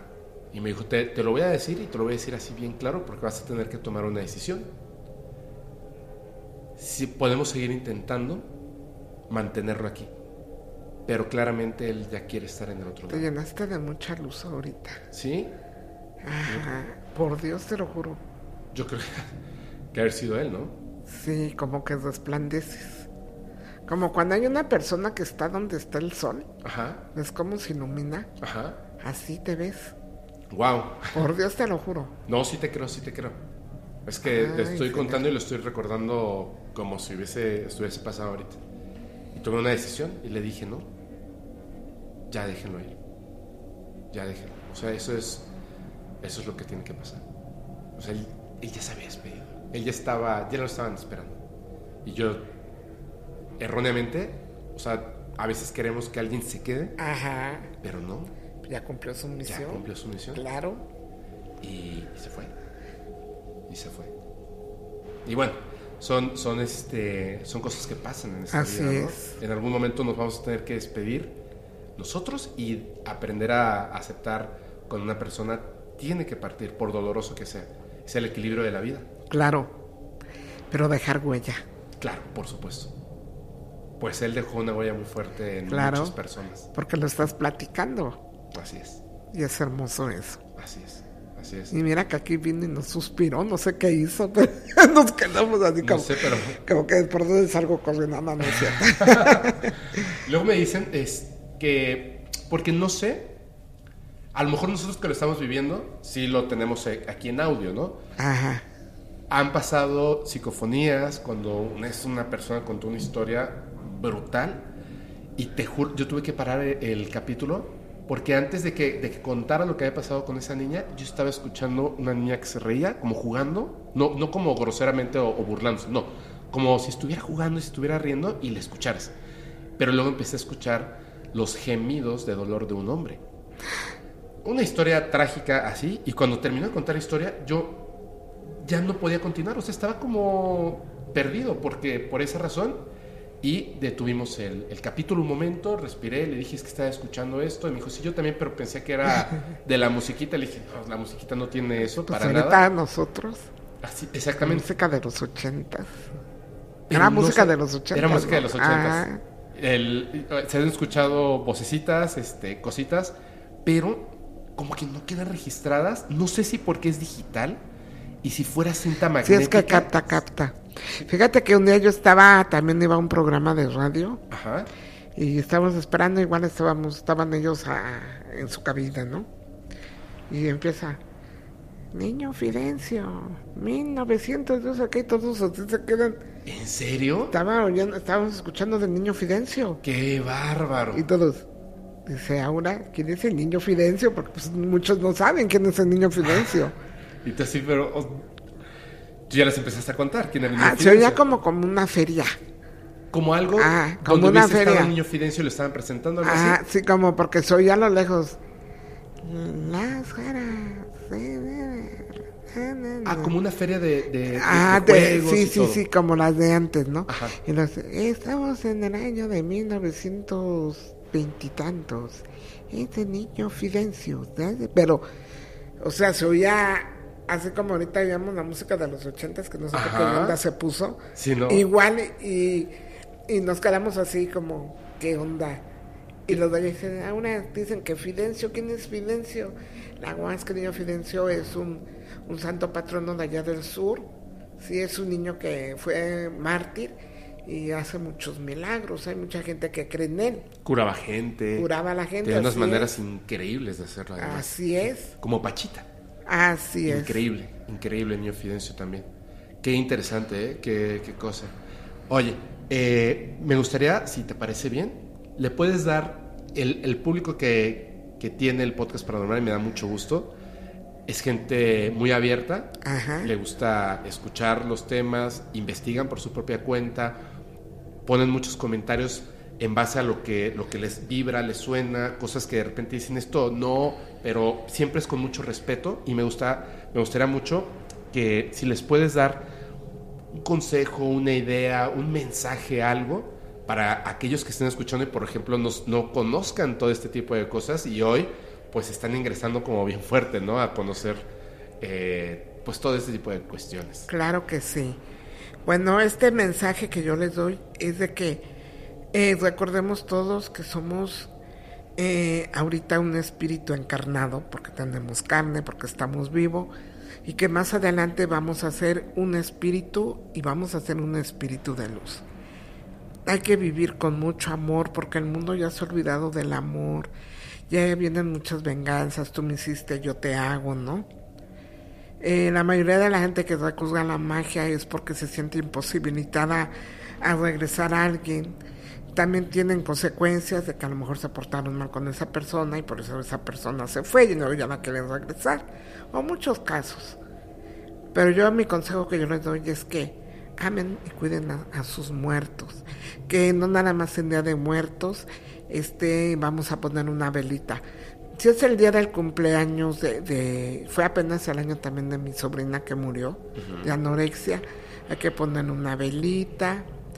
Eh, en vida y cuando murió nacen espiritualmente en el otro más allá. El día que mueren, pues es un nacimiento espiritualmente, se forma parte de tu cordón espiritual. Recordemos que estamos pegados al cordón de plata, que es el que nos mantiene a la vida. Cuando llegamos a morir, nos vamos a hacer un cordón espiritual, porque ahí vienen tus tíos, tus abuelos.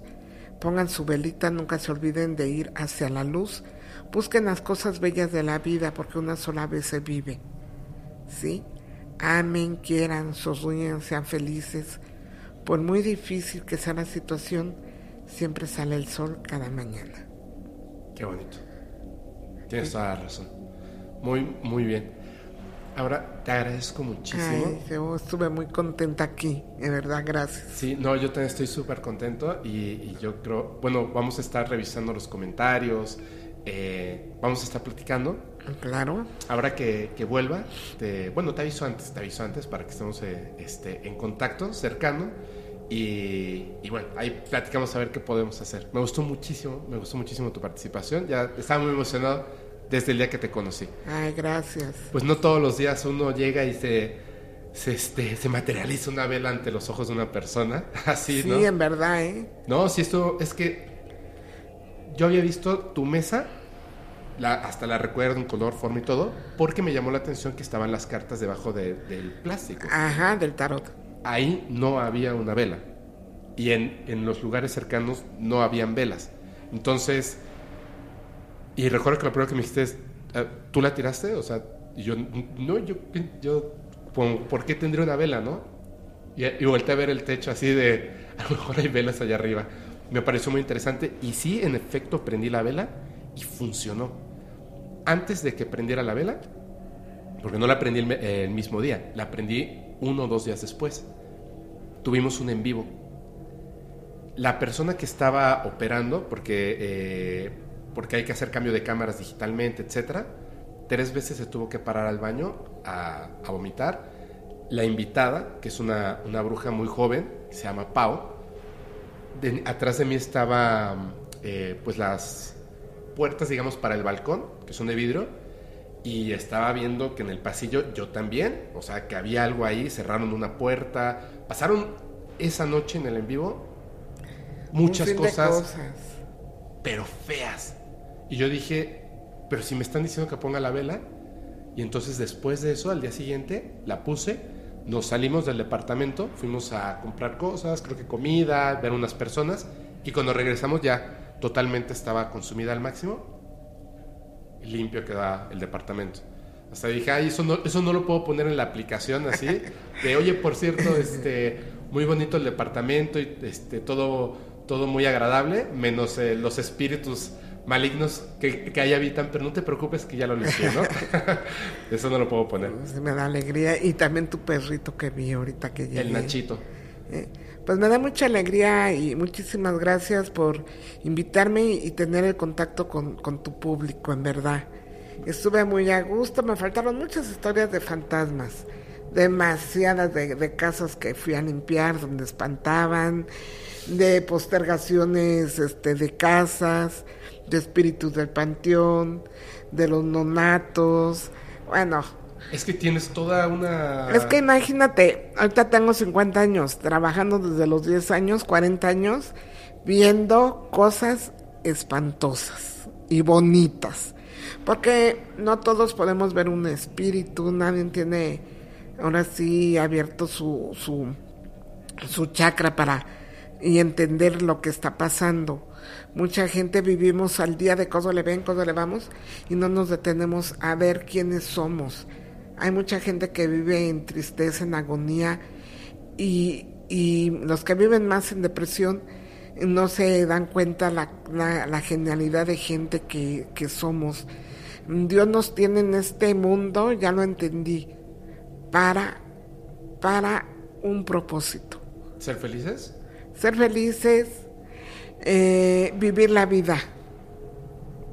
Acuérdate que la gente que se suicida no puede entrar al reino de los cielos.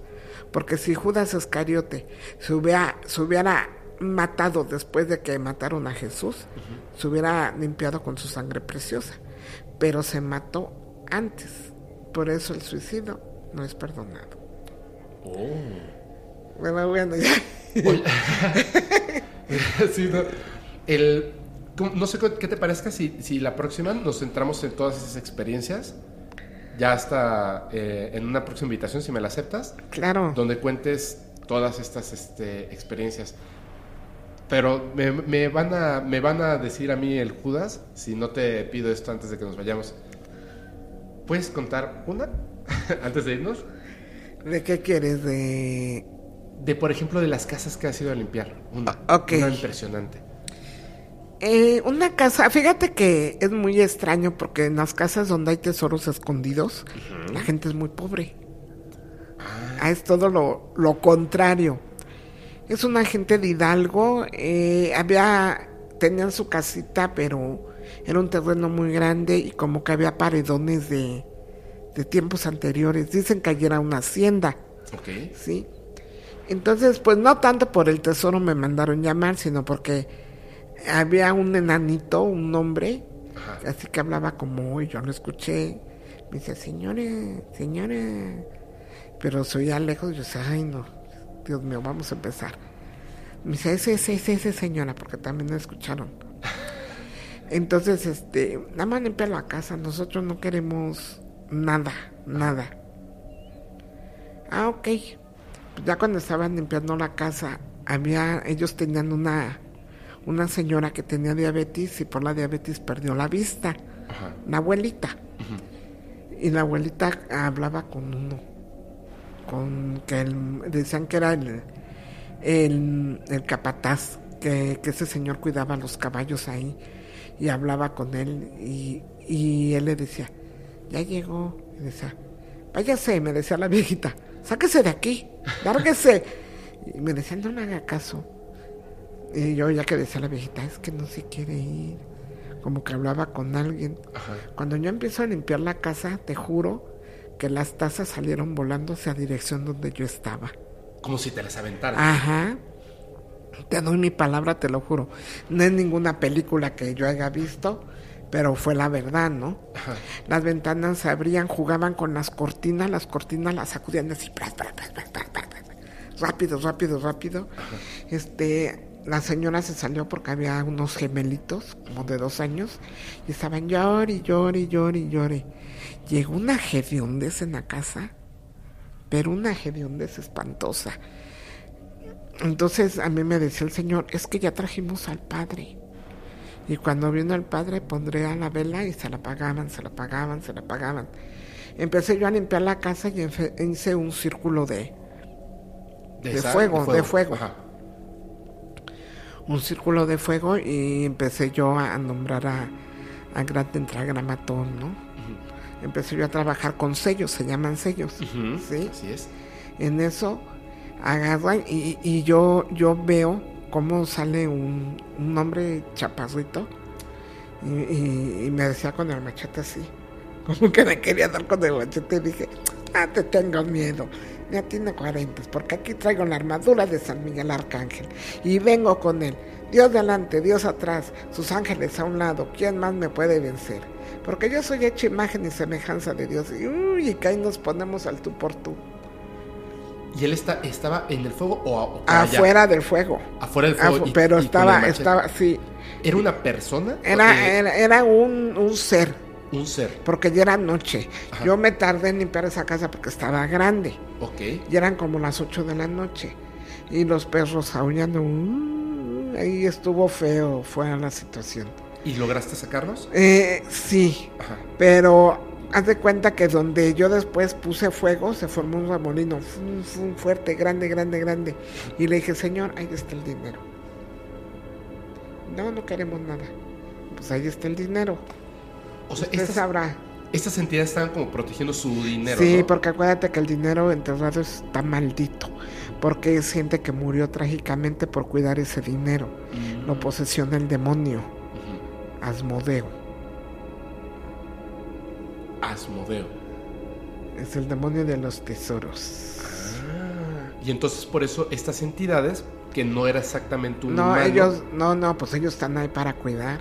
O a lo mejor el jefe les dijo, aquí está el dinero y tú no te me mueves y aquí lo cuidas. Y por eso los mataron ahí y se quedaron, y se como, quedaron como cuidando, energía, ¿no? protegiendo el, dinero, así es. ¿Y no supiste si alguna vez sacaron el dinero de estas personas? Eh, la señora dice que se calmaron mucho las cosas. Yo le puse unos sellos de San Benito. ujú. Sí, yo, para mí son sellos.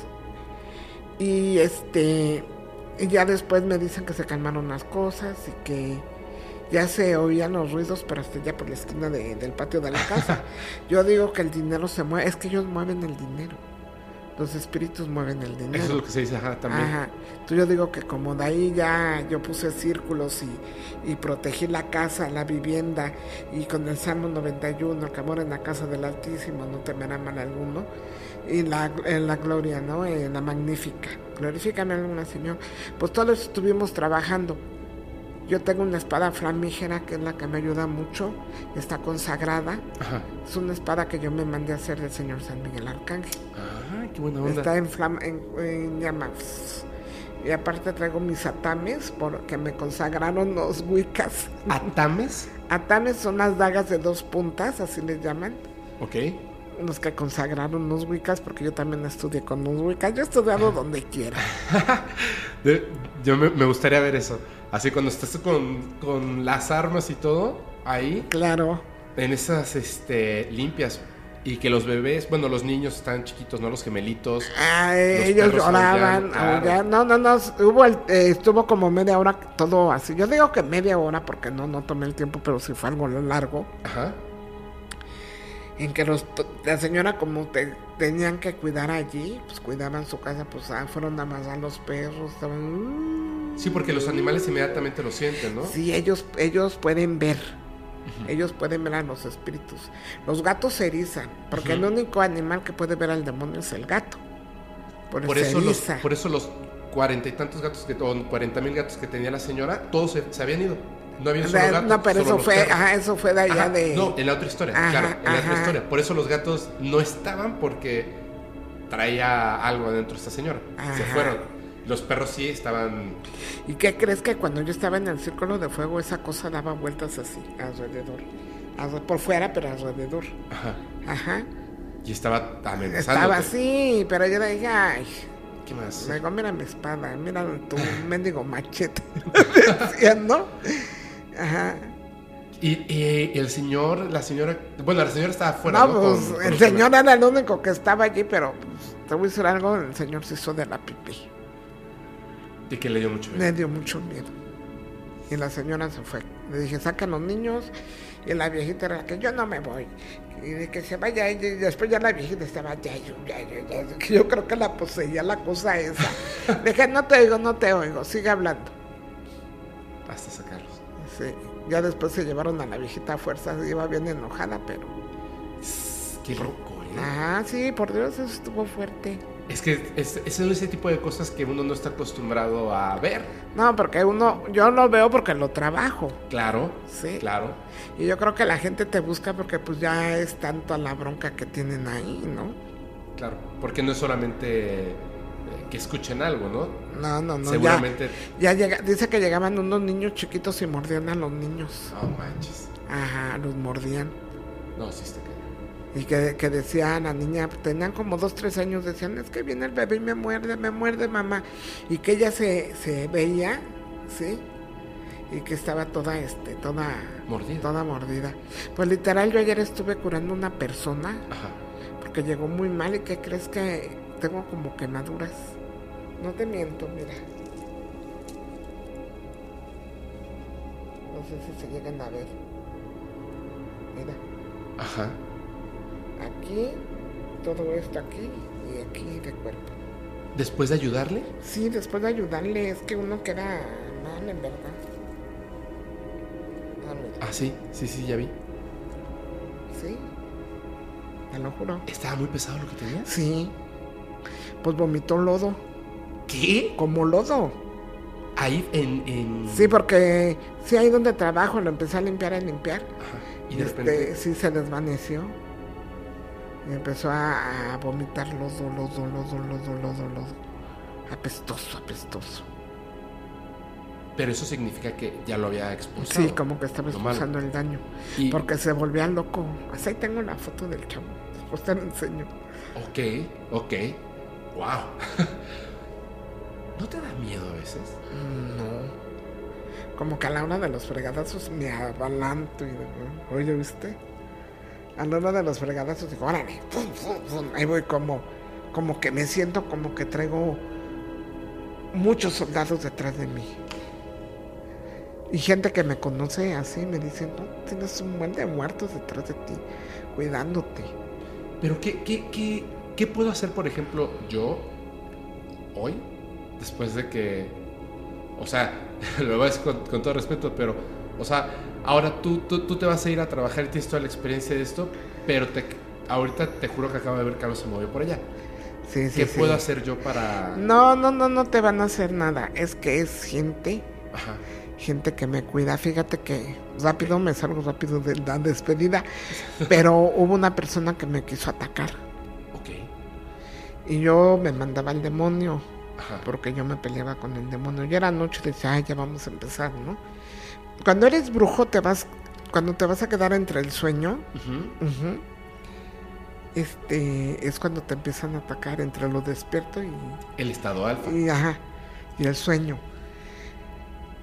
Entonces yo veía cómo esa cosa me, me quería atacar, ¿no? Pero yo siempre me defendía.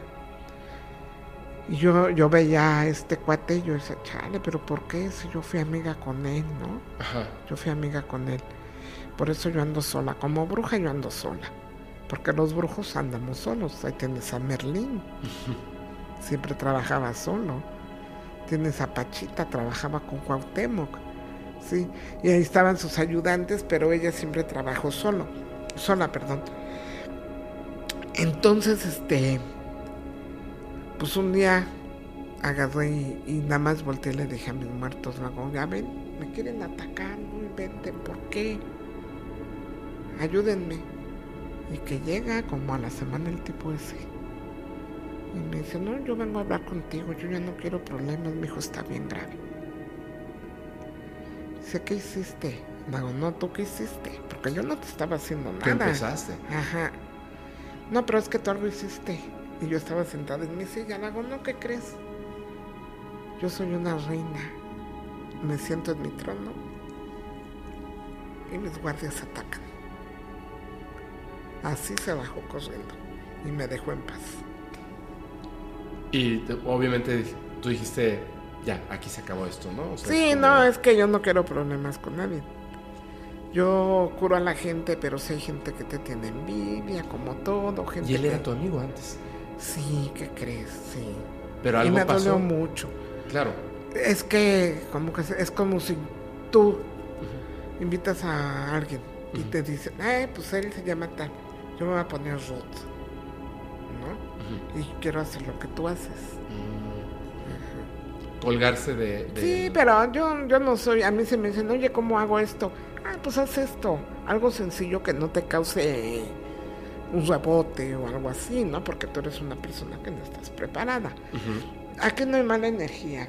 Ahorita, pues yo soy una persona que traigo muchos espíritus. Ahorita nos Yo- vamos todos. Yo creo que está potenciado, exactamente, yo creo que está potenciado porque sí, en efecto yo llevo unos días aquí y no he sentido nada, no he visto que nada se mueva, o sea, normal, o sea, muy, muy, muy tranquilo, pero sí hace ratito hu- hubo unas cosillas, así justo ahorita, o sea, cosas, cosas que son raras. Sí, pero Pero- son amigables. Por eso cuando me dijo la chica que me contactó, dice, si vas a venir, sí. Dice, ¿quién y quién viene? Le hago, somos yo como 50 personas. Dice, por Dios, le hago, sí. Le hago, bueno, mis 50 espíritus que andan conmigo.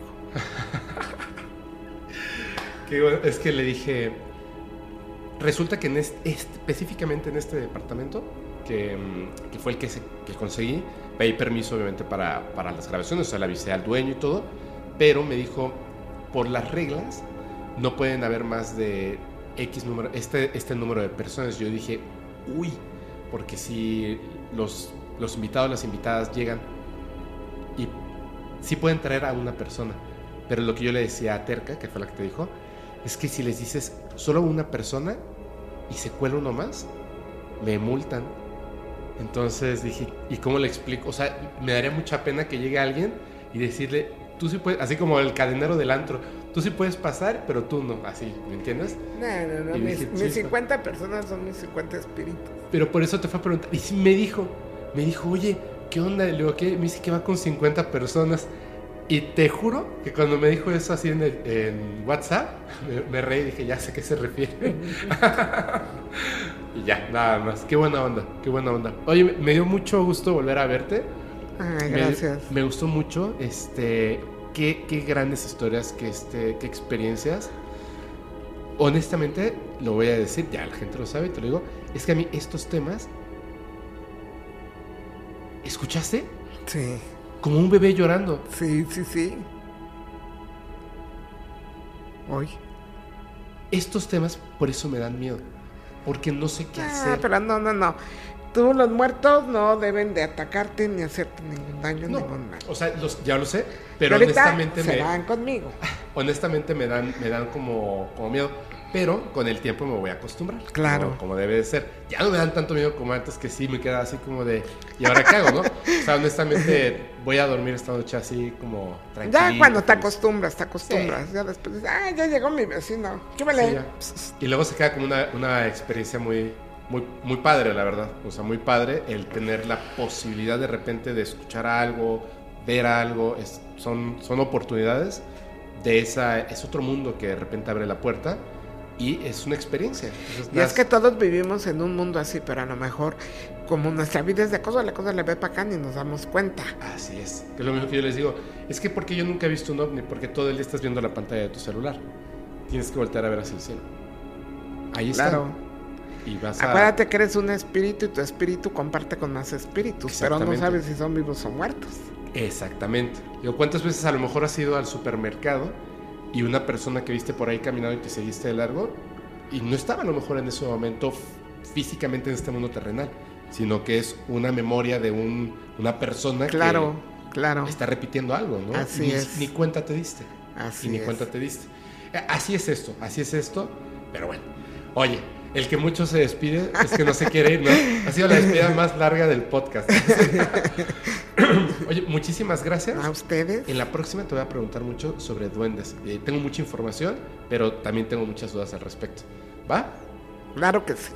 Eh, quiero agradecerte y vamos a poner las redes sociales, por favor. No las dijiste al principio. ¿Cuáles son? Bueno, es. Entonces con, con minúscula es bruja-aura-oficial en Instagram. Perfecto. Ahí me pueden ver Ajá. Y ahí te pueden contactar y también. ¿no? contactar. Así es. Perfecto. De todos modos, lo vamos a dejar en la descripción de- del video, en cualquier plataforma donde estés viendo esto. Y eh, bueno, te agradezco mucho. Ya a ustedes. Me pasé una tarde hermosa, verdad. Una tarde. Y que los espíritus de luz, Dios bendito, y todos sus ángeles, y todos los espíritus estén con todos ustedes. Muy bien, te agradezco mucho. Yo ya, ya- bueno, ya nos vamos. Yo les recuerdo, soy su amigo Fepo. Si quieren mandar sus experiencias o evidencias, manden por favor al correo fepo.podcastparanormal.com. Y ahora sí, como cada vez, cada capítulo, yo les recuerdo que los capítulos del podcast paranormal se disfrutan mucho mejor si los escuchas mientras conduces en una oscura y terrorífica carretera y no tienes a nadie a quien abrazar. Chao. Chao.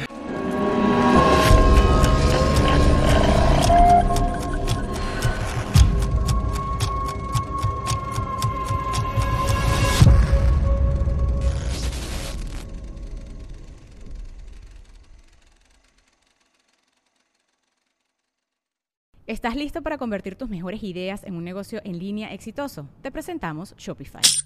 Tal vez no lo sabías, pero nuestro podcast More Than Mamis es un negocio y lo empezamos por supuesto para desahogarnos y hablar sobre la maternidad, no para convertirnos en expertas de ventas y del e-commerce. Así que sí, necesitábamos ayuda para vender nuestro merch y poner en marcha nuestra tienda. ¿Y cómo suena con Shopify?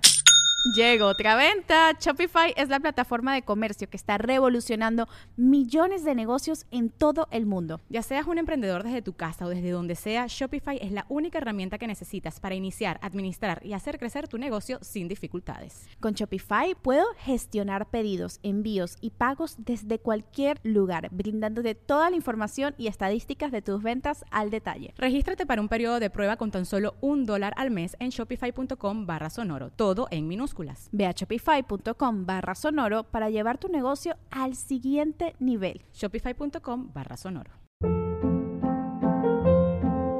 Hold up. What was that? Boring. No flavor. That was as bad as those leftovers you ate all week. Kiki Palmer here, and it's time to say hello to something fresh and guilt-free. Hello Fresh. Jazz up dinner with pecan-crusted chicken or garlic butter shrimp scampi. Now that's music to my mouth. Hello Fresh. Let's get this dinner party started. Discover all the delicious possibilities at hellofresh.com.